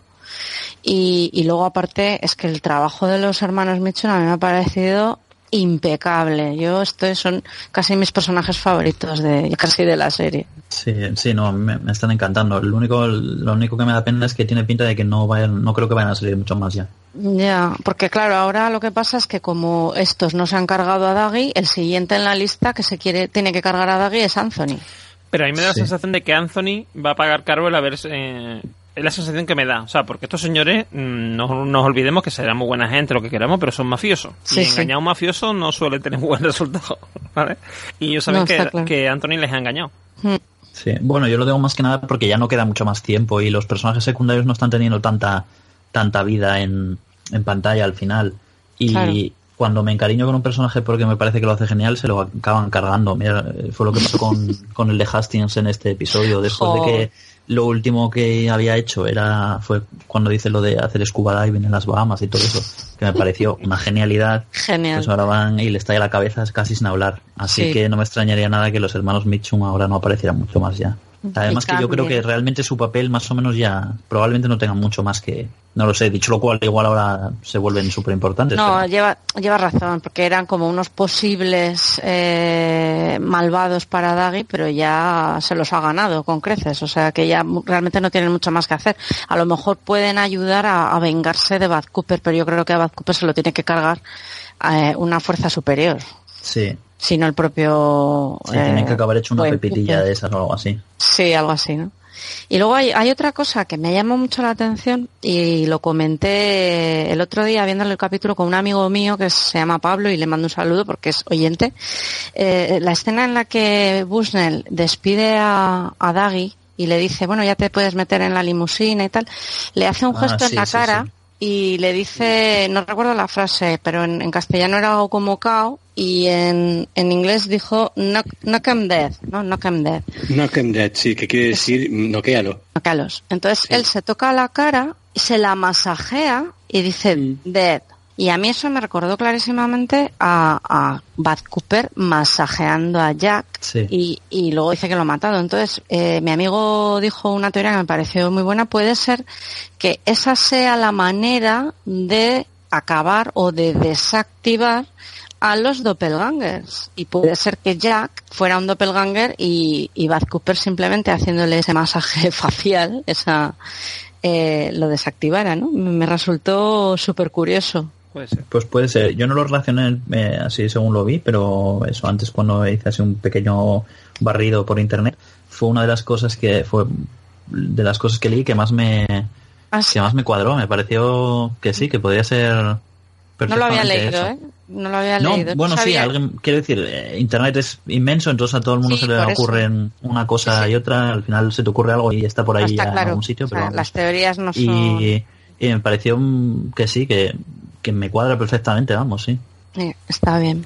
Nos da, nos da la sensación de que de que el jefe de Dagi mm, puede que sea el que tiene que acabar con el mal o con o al menos con con, con la red de, de Cooper porque mm, si os dais cuenta en realidad mm, Da- o sea, Dagi no está haciendo nada en contra de, de esta red, ¿no? O sea, lo que ha hecho es desvelársela a Michon, a su jefe, o sea, a Michon, uy, a, bueno, a su jefe. A Bushnell, eso es, y eh, hacerle ver que, que hay esta realidad, ¿no? Que, o sea, que hay una serie de señores que están conspirando contra algo. Y de repente mm, le ha abierto, parece que le ha abierto los ojos. Bueno, más que abrir, abrir los ojos, mm, le ha desvelado algo que él sospechaba, pero que no conseguía demostrar. Y ahora le ha dado las pruebas de, mm, de ello. Y lo está llevando, lo está llevando hacia ese camino. Y parece que, porque mm, cada vez que Daggy y él se encuentran, parece como que él le, le pone en antecedentes de lo que está pasando, de lo que él está haciendo, de las gestiones que le está haciendo para acabar con esa red. Y da la sensación Mm. de que es él el que tiene que. El, el que se va a encargar de la red, ¿no? Y que Daki está ahí como un apoyo, ¿no? Como un como algo que ha enviado la logia para acabar con eso. A mí es la sensación que me da, ¿eh? Igual, Yo sí. creo que le va a meter un pedazo de puñetazo a Anthony, porque por algo era boxeador. Eso es lo que yo iba a decir, que yo creo que alguien se está ganando un puñetazo, un cruzado en la cara de este personaje Sí, y que va a ser su momento sí. definitivo. El cartel, por cierto, eh, que se supone que es el boxeando, es un montaje de Rocky Marciano. En realidad es una foto de Rocky Marciano con su cara. Es muy bueno. Y bueno, es un personaje que yo creo que Lynch le tiene cariño porque le ha puesto el nombre de Bushnell, que es el nombre de su mentor en el arte, ¿no? Bushnell, no me acuerdo el apellido ahora, Kirchner o algo así. O Killer, no, recuerdo, pero sé que el, el nombre era, era Bushnell. Entonces seguro, seguro que le da un momentazo. Y es otro actor jovencito también, ¿eh? como le gustan a Lynch. Sí. Lo busqué antes y tiene 87, parece que cumple un día de estos. Ah, sí, pues está muy 87, bien, ¿eh? 88. Sí, sí, es. Yo pensaba que era un poco más joven, sí, sí. Cuando está ahí haciendo Pero- planchas dom- dominadas ahí el tío, ahí está, ahí se ve que está en forma, ¿eh? Aunque sea sobre el escritorio, pero... Una cosa que me llama la atención de, la- de los policías y eso, ¿habéis dado cuenta que todos los policías se llaman Fusco? Sí, es que son hermanos. Son hermanos, ¿Son hermanos? sí. Ah, vale. Sí, Sí, son hermanos, sí. No sé. sí, son los, los Fuscos, sí. Que, que en este episodio yo me los esperaba, la verdad. Pensaba que saldrían, no sé. Mm. No ver. Tienen que salir porque en algún momento tienen que sacar las huellas ya de Cooper, ¿no? Porque se llevaron, Sí. o, o el ADN, no sabemos muy bien. Y una pregunta, ¿pensáis que ellos son que ellos son los que están detrás de esto o son otros policías los que son corruptos? Por la, o sea, por la relación del, del jefe de Daggy parece que sí, ¿no? Que él es el que son- Podrías ser, ellos son- pero no, no los veo, no los veo tan corruptos, o sea, los veo simples. Sí, ¿no? yo- eso es lo que yo los veo. Yo los veo más bien simplones, o sea, como que Mm. se toman esto de la policía como un negocio de familia, digamos así, y ya está. O sea, y- Sí, pero bueno, Pero nunca sí, sabes sí que, porque sí que parece que... No, Sí, sí. así. No, te iba a decir que solo que en Fuego Camina conmigo, en los policías que salen en Dirmido, también son como súper simples y luego uno de ellos es traficante, o sea que Mm. nunca sabes. Sí, Oscar, perdona. No, iba a decir que sí que Bushnell que parece que sospecha de ellos, porque ya en el capítulo anterior o el anterior, no recuerdo, sí, que se ve como que está... Sí, puede no ser, sé, es se les ve como sí, sí. un deje de, como de sospecha hacia ellos, que yo como espectador no lo tenía, vamos. Como que, no sé, parece que el- no sé si lo intentan meter a través de él o soy yo que... sí, creo que comentamos que Lo parece que, le- así. que les quiere pegar a los otros. Mm, Pero es que, claro, es que hay lo que parece que le está intentando defender a Daggy, ¿vale? De, mm, de que lo maten o de lo que sea, y ellos, y ellos como que pasan tranquilos, como que están ahí ah, a lo suyo. Y, y no echan cuenta de Daggy. Entonces él se, se ofende con eso, ¿no? O sea, la sensación que hay medio. Yo he de decir que a mí estos hermanos mafiosos me parecen de lo mejor de la serie. Estoy muy, muy a favor de su actitud bonachona de, de apoyarse mucho y, de si lo has vivido en un sueño, entonces tienes razón y, y de y de ya sé, ya sé, no la podemos despedir porque entonces no tiene dónde ir con respecto a, a Candy. No sé, me, me, parece que son lo último que te podrías esperar de, de Las Vegas y, a mí si, una cosa me parece indiscutible de, Twin Peaks es que no se ha conformado con, hacer lo que se esperaba de ella, ¿no? O sea, nada es eh, lo que se esperaba de la serie, ¿no? Desde, desde el primer momento en el que sacan la trama a diferentes espacios diferentes de, Twin Peaks y hasta hace pocos capítulos Twin Peaks casi no tenía importancia. Eh, eh, la gente Cooper era especialmente notable por sus frases y por su manera curiosa de, ver el mundo y de, hablar, ¿no? Y aquí prácticamente ya no habla. Eh, tiene un montón de detalles de cómo, cómo convertir la serie en una cosa totalmente distinta y mantener la esencia.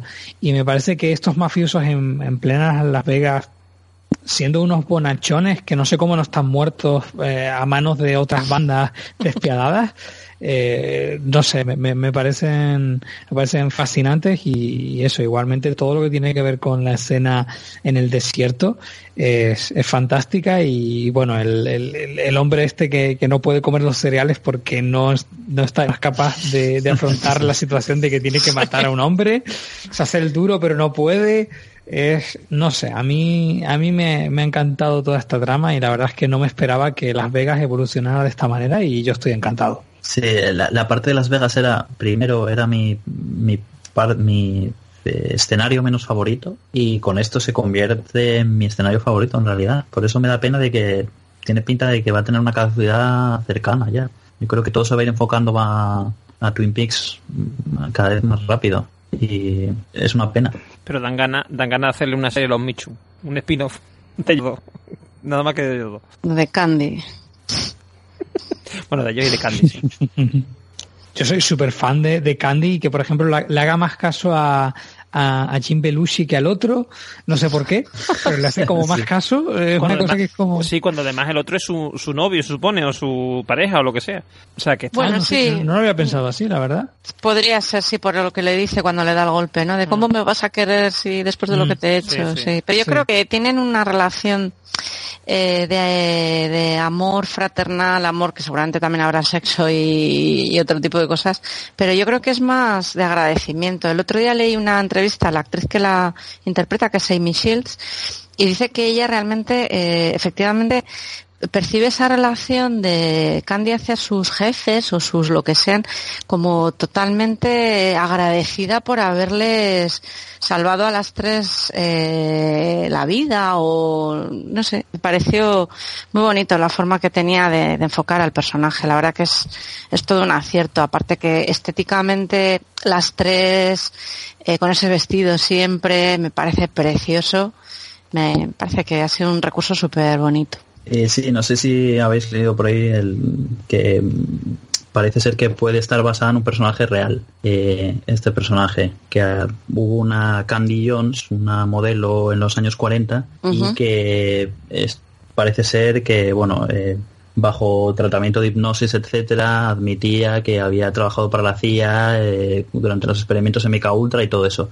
Entonces, pues hay gente por ahí que dice que es así como un poco dispersa y lenta, pues por ese por esos experimentos y todo eso. Que de ahí viene la inspiración, vamos, no que eso esté ocurriendo en la. Sí, que sea lo que le haya pasado sí, a ella. Exacto. ¿no? Sí, no, está y, chulo. No sé, me pareció curioso. Lo, lo, vi que lo publicaste tú, ¿no? En el foro el otro día. Eh, sí, sí. Sí, me parece súper interesante, sí. Bueno, pues si no queda nada más que comentar con respecto a la trama de Las Vegas, lo que podemos hacer es pasar ya directamente a lo que ha dado de sí el feedback del capítulo 11 en la web escuadronseriefilo.com. Así que, bueno, le cedo la palabra a Normion para que nos comente qué es lo que nuestros oyentes han escrito. Diego, una cosa se supone que lo iba a hacer al final Era Dani. Dani, sí. Ah, perdón, perdón, repito. Eh, pues bueno, si no queda nada más que decir con respecto a la trama de Las Vegas, le cedo la palabra a Dani Roca para que nos comente todo lo que ha dado de sí el feedback del capítulo 11 en la web Escuadrón Seriéfilo. Bueno, pues en la, en la web hemos recibido siete mensajes Eh, los resumiré. Bueno, algunos se pueden leer directamente como el de Ángel Rodríguez Barrera que dice, Fuck you Richard, Miriam vive, Shelly te casaste con Leo, Bobby era tu amante y ahora sales con Red. Mujer, a ti no te van los chicos malos, tú eres adicta a los camellos. Pues no le falta razón, de luego. Luego tenemos a Marisa Vidilla, que va, dice que va a ser muy breve, nos felicita una vez más, que le ha encantado el capítulo, de 10 para ella. Eh, y eh, mm, dice que necesita más Twin Peaks, necesita otra temporada, please. Bueno, podemos eh, anunciar que estamos en contacto con David Lynch y, David, y Frost para conseguir ese deseo que sea realidad. Bueno, luego tenemos a Manu Romero que nos hace tres mensajitos. Y la verdad que dan ganas de leerlos enteros, pero son un poquito largos. Eh, primero comenta que no le ha gustado mucho este, que le ha parecido extenso en tramas, que hay escenas que están guay, la del vórtice, la de que Miriam esté viva, que Doug esté, que Dougie esté vivo, que no le ha molado nada que siga así después de haber probado la tarta de cereza. Sí, hay gente que tenía esa esperanza de que primero el café y luego la cereza fueran lo que despertase a, a Dougie, ¿verdad? Hmm. Dice, la perraca de Diane memorizando las coordenadas que esconde bruja. La, la escena del disparo del niño y todo, bueno, todo. No, la verdad que vale la pena leerlo eh, así, leído en como está en la web. Tiene mucha gracia. Eh, la, fo- la foto flash de los mineros socarrats bajando por la escalera con el papel pintado de Fuego Camina Conmigo, la canción de Badalementi. Bueno, ahora que lo pienso, ¿qué coño no me ha gustado el capítulo? Y entonces está un poco con Bárbara, la actuación de Shelley, montada en el capó de su coche, la norma, que ella es un poco Tammy también, está tocando un poco los socarrats, dice, siempre ahí sentada poniendo caritas y echando cuenta. Pues nada, chicos, que un capítulo fabuloso, pero tiene algo que no sé. Solo lo he visto, que, que no sé, solo lo he visto cuatro veces. Que, que deben ser pocas para él, ¿no? Y dando unos besazos, del, él hizo doppelganger. Bien, y luego nos cuenta que tiene una teoría, interesante esto, ¿eh? desde que nos enseñaron la web de Hastings, de searchforthesound.com, y es que el contador de visitas es una cuenta atrás, y los números van bajando minuto a minuto. Echando la cuenta y pasando las visitas le salían siete semanas, desde el 9, así que en el capítulo 16 algo gordo va a pasar, que será el preludio de la gran final, y no sé qué aparecerá en la web. Y luego tiene otro puntualizando, a día de hoy tiene 55.000, lo ha pasado a días, le salen 38 días. Así que será en el capítulo 17 cuando llegue a cero. Bueno, una predicción bienaventurada que, bien aventurada, me refiero, que bueno, si acierta se va a cubrir absolutamente de gloria. Pues sí, sí. Luego tenemos a Noel Mamogli, que le parece lento, que le parece un poco explicativo. Le ha hecho mucha gracia la Super Tami, cómo le cubría. Yo no sé eso a qué se refiere. ¿Alguien entiende? Me ha hecho mucha gracia la Super Tami, cómo le cubría. Buenísimo. Eh, ¿Cómo sí, cubre a Gordon? Sí, le dice, porque Gordon le dice, cúbreme, o cuando van a entrar en, en- por la reja. Y, le, Vale, vale, y supongo que él- ella no hizo gran cosa, ¿no? Como es habitual. en Poner posturitas con los tacones. Pero bueno, Sí. yo Sí, ya pero- le voy viendo que es un poco rollo eh, detective femenina de cómic, ¿no? Entonces yo le veo un poco ya el, el lado gracioso ese parece- punto. en, realidad, Totalmente. en realidad también parece que no está haciendo nada, pero mm, en realidad sí lo está haciendo. Quiero decir, la postura que ella adopta, porque ella se queda de pie, mirando hacia los lados. O sea, va mirando como si fuera un ventilador, ¿no? De, de izquierda a derecha, de derecha a izquierda. O sea, va cambiando de. Lo hace repetidamente y con. Eh, el, alma, desenfundada apuntando hacia abajo, ¿vale? Mm, Eso es una postura de verdad de la policía, quiero decir. Eso es una postura de, de alerta. Si, si por algún sitio apareciera alguien, ella en ese momento puede coger y disparar. O sea, decir, parece que no está haciendo nada, pero sí lo está haciendo. Aunque no lo parezca. Bueno, y cuenta Noel que esto tiene que correr mucho si se nos quiere explicar toda la cosmología Lynch Frost. Ya te digo que eh, por aquí nos parece que poco nos van a explicar de la cosmología. o esperando al nuevo Frostbook y nos saluda. Bien, eh, y luego tenemos el último de Ivax Sel- Selaznok, que hay que leer, sí que hay que leerlo, pero me tengo que poner en situación un momentito. La Cherry Pie salvó mi vida y algo morirá en mí dentro de siete semanas para sentirme todavía más vivo. Hay muchos universos y Frost y Lynch nos abren la puerta del sicómoro. Esos árboles sagrados del antiguo Egipto, considerados como la puerta del cielo por las que emerge cada día el sol. Y cada sol ilumina su mundo. Y los rayos son de diferentes colores. A veces la luz es negra, fuego negro, como la electricidad que alimenta nuestra televisión y nuestro ordenador. Para poder seguir disfrutando cada semana con un nuevo episodio y con un nuevo podcast. Muchas gracias por, por vuestro bálsamo en esta dulce agonía. Bueno, qué bonito, ¿no? Guay. Muchas gracias. Estupendo. Pues bueno, eh, una vez leídos los comentarios, mmm, nada más realmente que analizar sobre este podcast, el que ya bastante hemos analizado. Así que, si os parece, pasamos ya a los métodos de contacto. Como siempre, recordar que tenemos un grupo de Telegram que se llama La Logia Púrpura en el que, bueno, pues eh, desatamos todas nuestras pasiones relacionadas con el mundo Twin Peaks. Puedes unirte buscando el link de, de Telegram en los comentarios de iVoox o en el propio escuadronseriefilo.com o también en Twitter, que también lo compartimos. Mm, también tenemos, participamos, por lo menos contamos con Bárbara dándolo todo en el foro twinpeaks.com y también en el grupo de Facebook de Twin Peaks España. Como has podido observar, puedes dejarnos comentarios en iVoox y como no has podido observar, porque no es lo habitual, también nos puedes dejar reseñas en iTunes. Eh, si te va el modelo eh, inmediato, puedes contactar con nosotros en arroba twinpeakspot, es decir, en Twitter, y también en arroba. Eh, puedes dejarnos comentarios, como esta vez sí que has observado en escuadronserifilo.com. Eh, también estamos en cinefilosfrustrados.com, una web en la que aparecen todos estos podcasts a la vez que también aparecen todos los podcasts de la red Escuadrón Serífilo. Y eh, por si eso fuera poco, pues también puedes informarte del mundo del cine y de las series y leer críticas. Y por último, si te va el modelo más retro, pues puedes escribirnos un mail a los archivos de la gente Cooper gmail.com. Y bueno, pues nada más, te recordamos que esto es eh, Twin Peaks, los archivos de la gente Cooper. Y a continuación pasamos a despedir y empezamos por el señor Llama. Pues nada, muchas gracias por volver a llamarme. Pensé que después de la primera me iba a haber una segunda y ahora, ahora no sé qué sospechar. Y nada, que espero que sepáis lo especial que es Normion, él me ha salvado la vida. gracias, gracias. Bárbara Shoka. Pues un placer, como siempre. Y bueno, a pesar de la sensación extraña que me ha generado este, este capítulo, yo sigo siendo fiel hasta la muerte a, a Twin Peaks y espero con muchas ganas el próximo para desquitarme. Así que cuidado, que la semana que viene vendré muy fuerte. Buenas noches. Dani Roca. Buenas noches. Eh, mm, diría una cosita más que se me había pasado. Eh, en cuanto a los premios de la Asociación Podcast, ya ha salido el listado de inscritos. Ahí estamos y figuramos en dos categorías. Una en la de cine, series y televisión y luego en la de podcast revelación. Si eres socio simpatizante, a partir de uno, dentro de unos cuantos días, podrás votar por nosotros para ver si sucede un milagro y estamos en la final.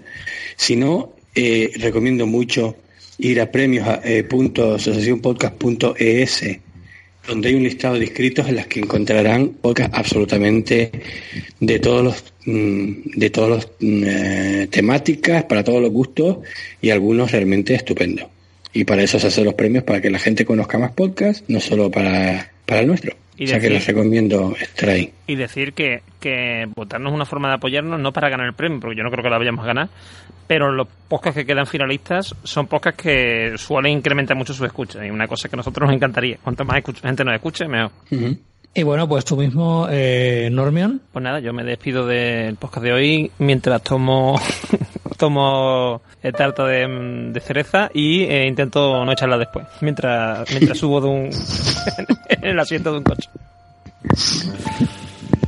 Y bueno, Yago Paris, que nos ha hablado. Eh, muy satisfecho, como ya he comentado, con, con este episodio y más después de este podcast, en el que bueno, he aprendido cosas que desconocía y eh, valorado todavía en mayor medida este episodio, así que con muchísimas ganas de ver qué es lo que nos van a contar en el siguiente. Así que bueno, nada más. Repito, esto es Twin Peaks, los archivos de la gente Cooper. Esperamos que te haya encantado este podcast y te esperamos en el siguiente. Hasta luego. Hasta luego. Adiós.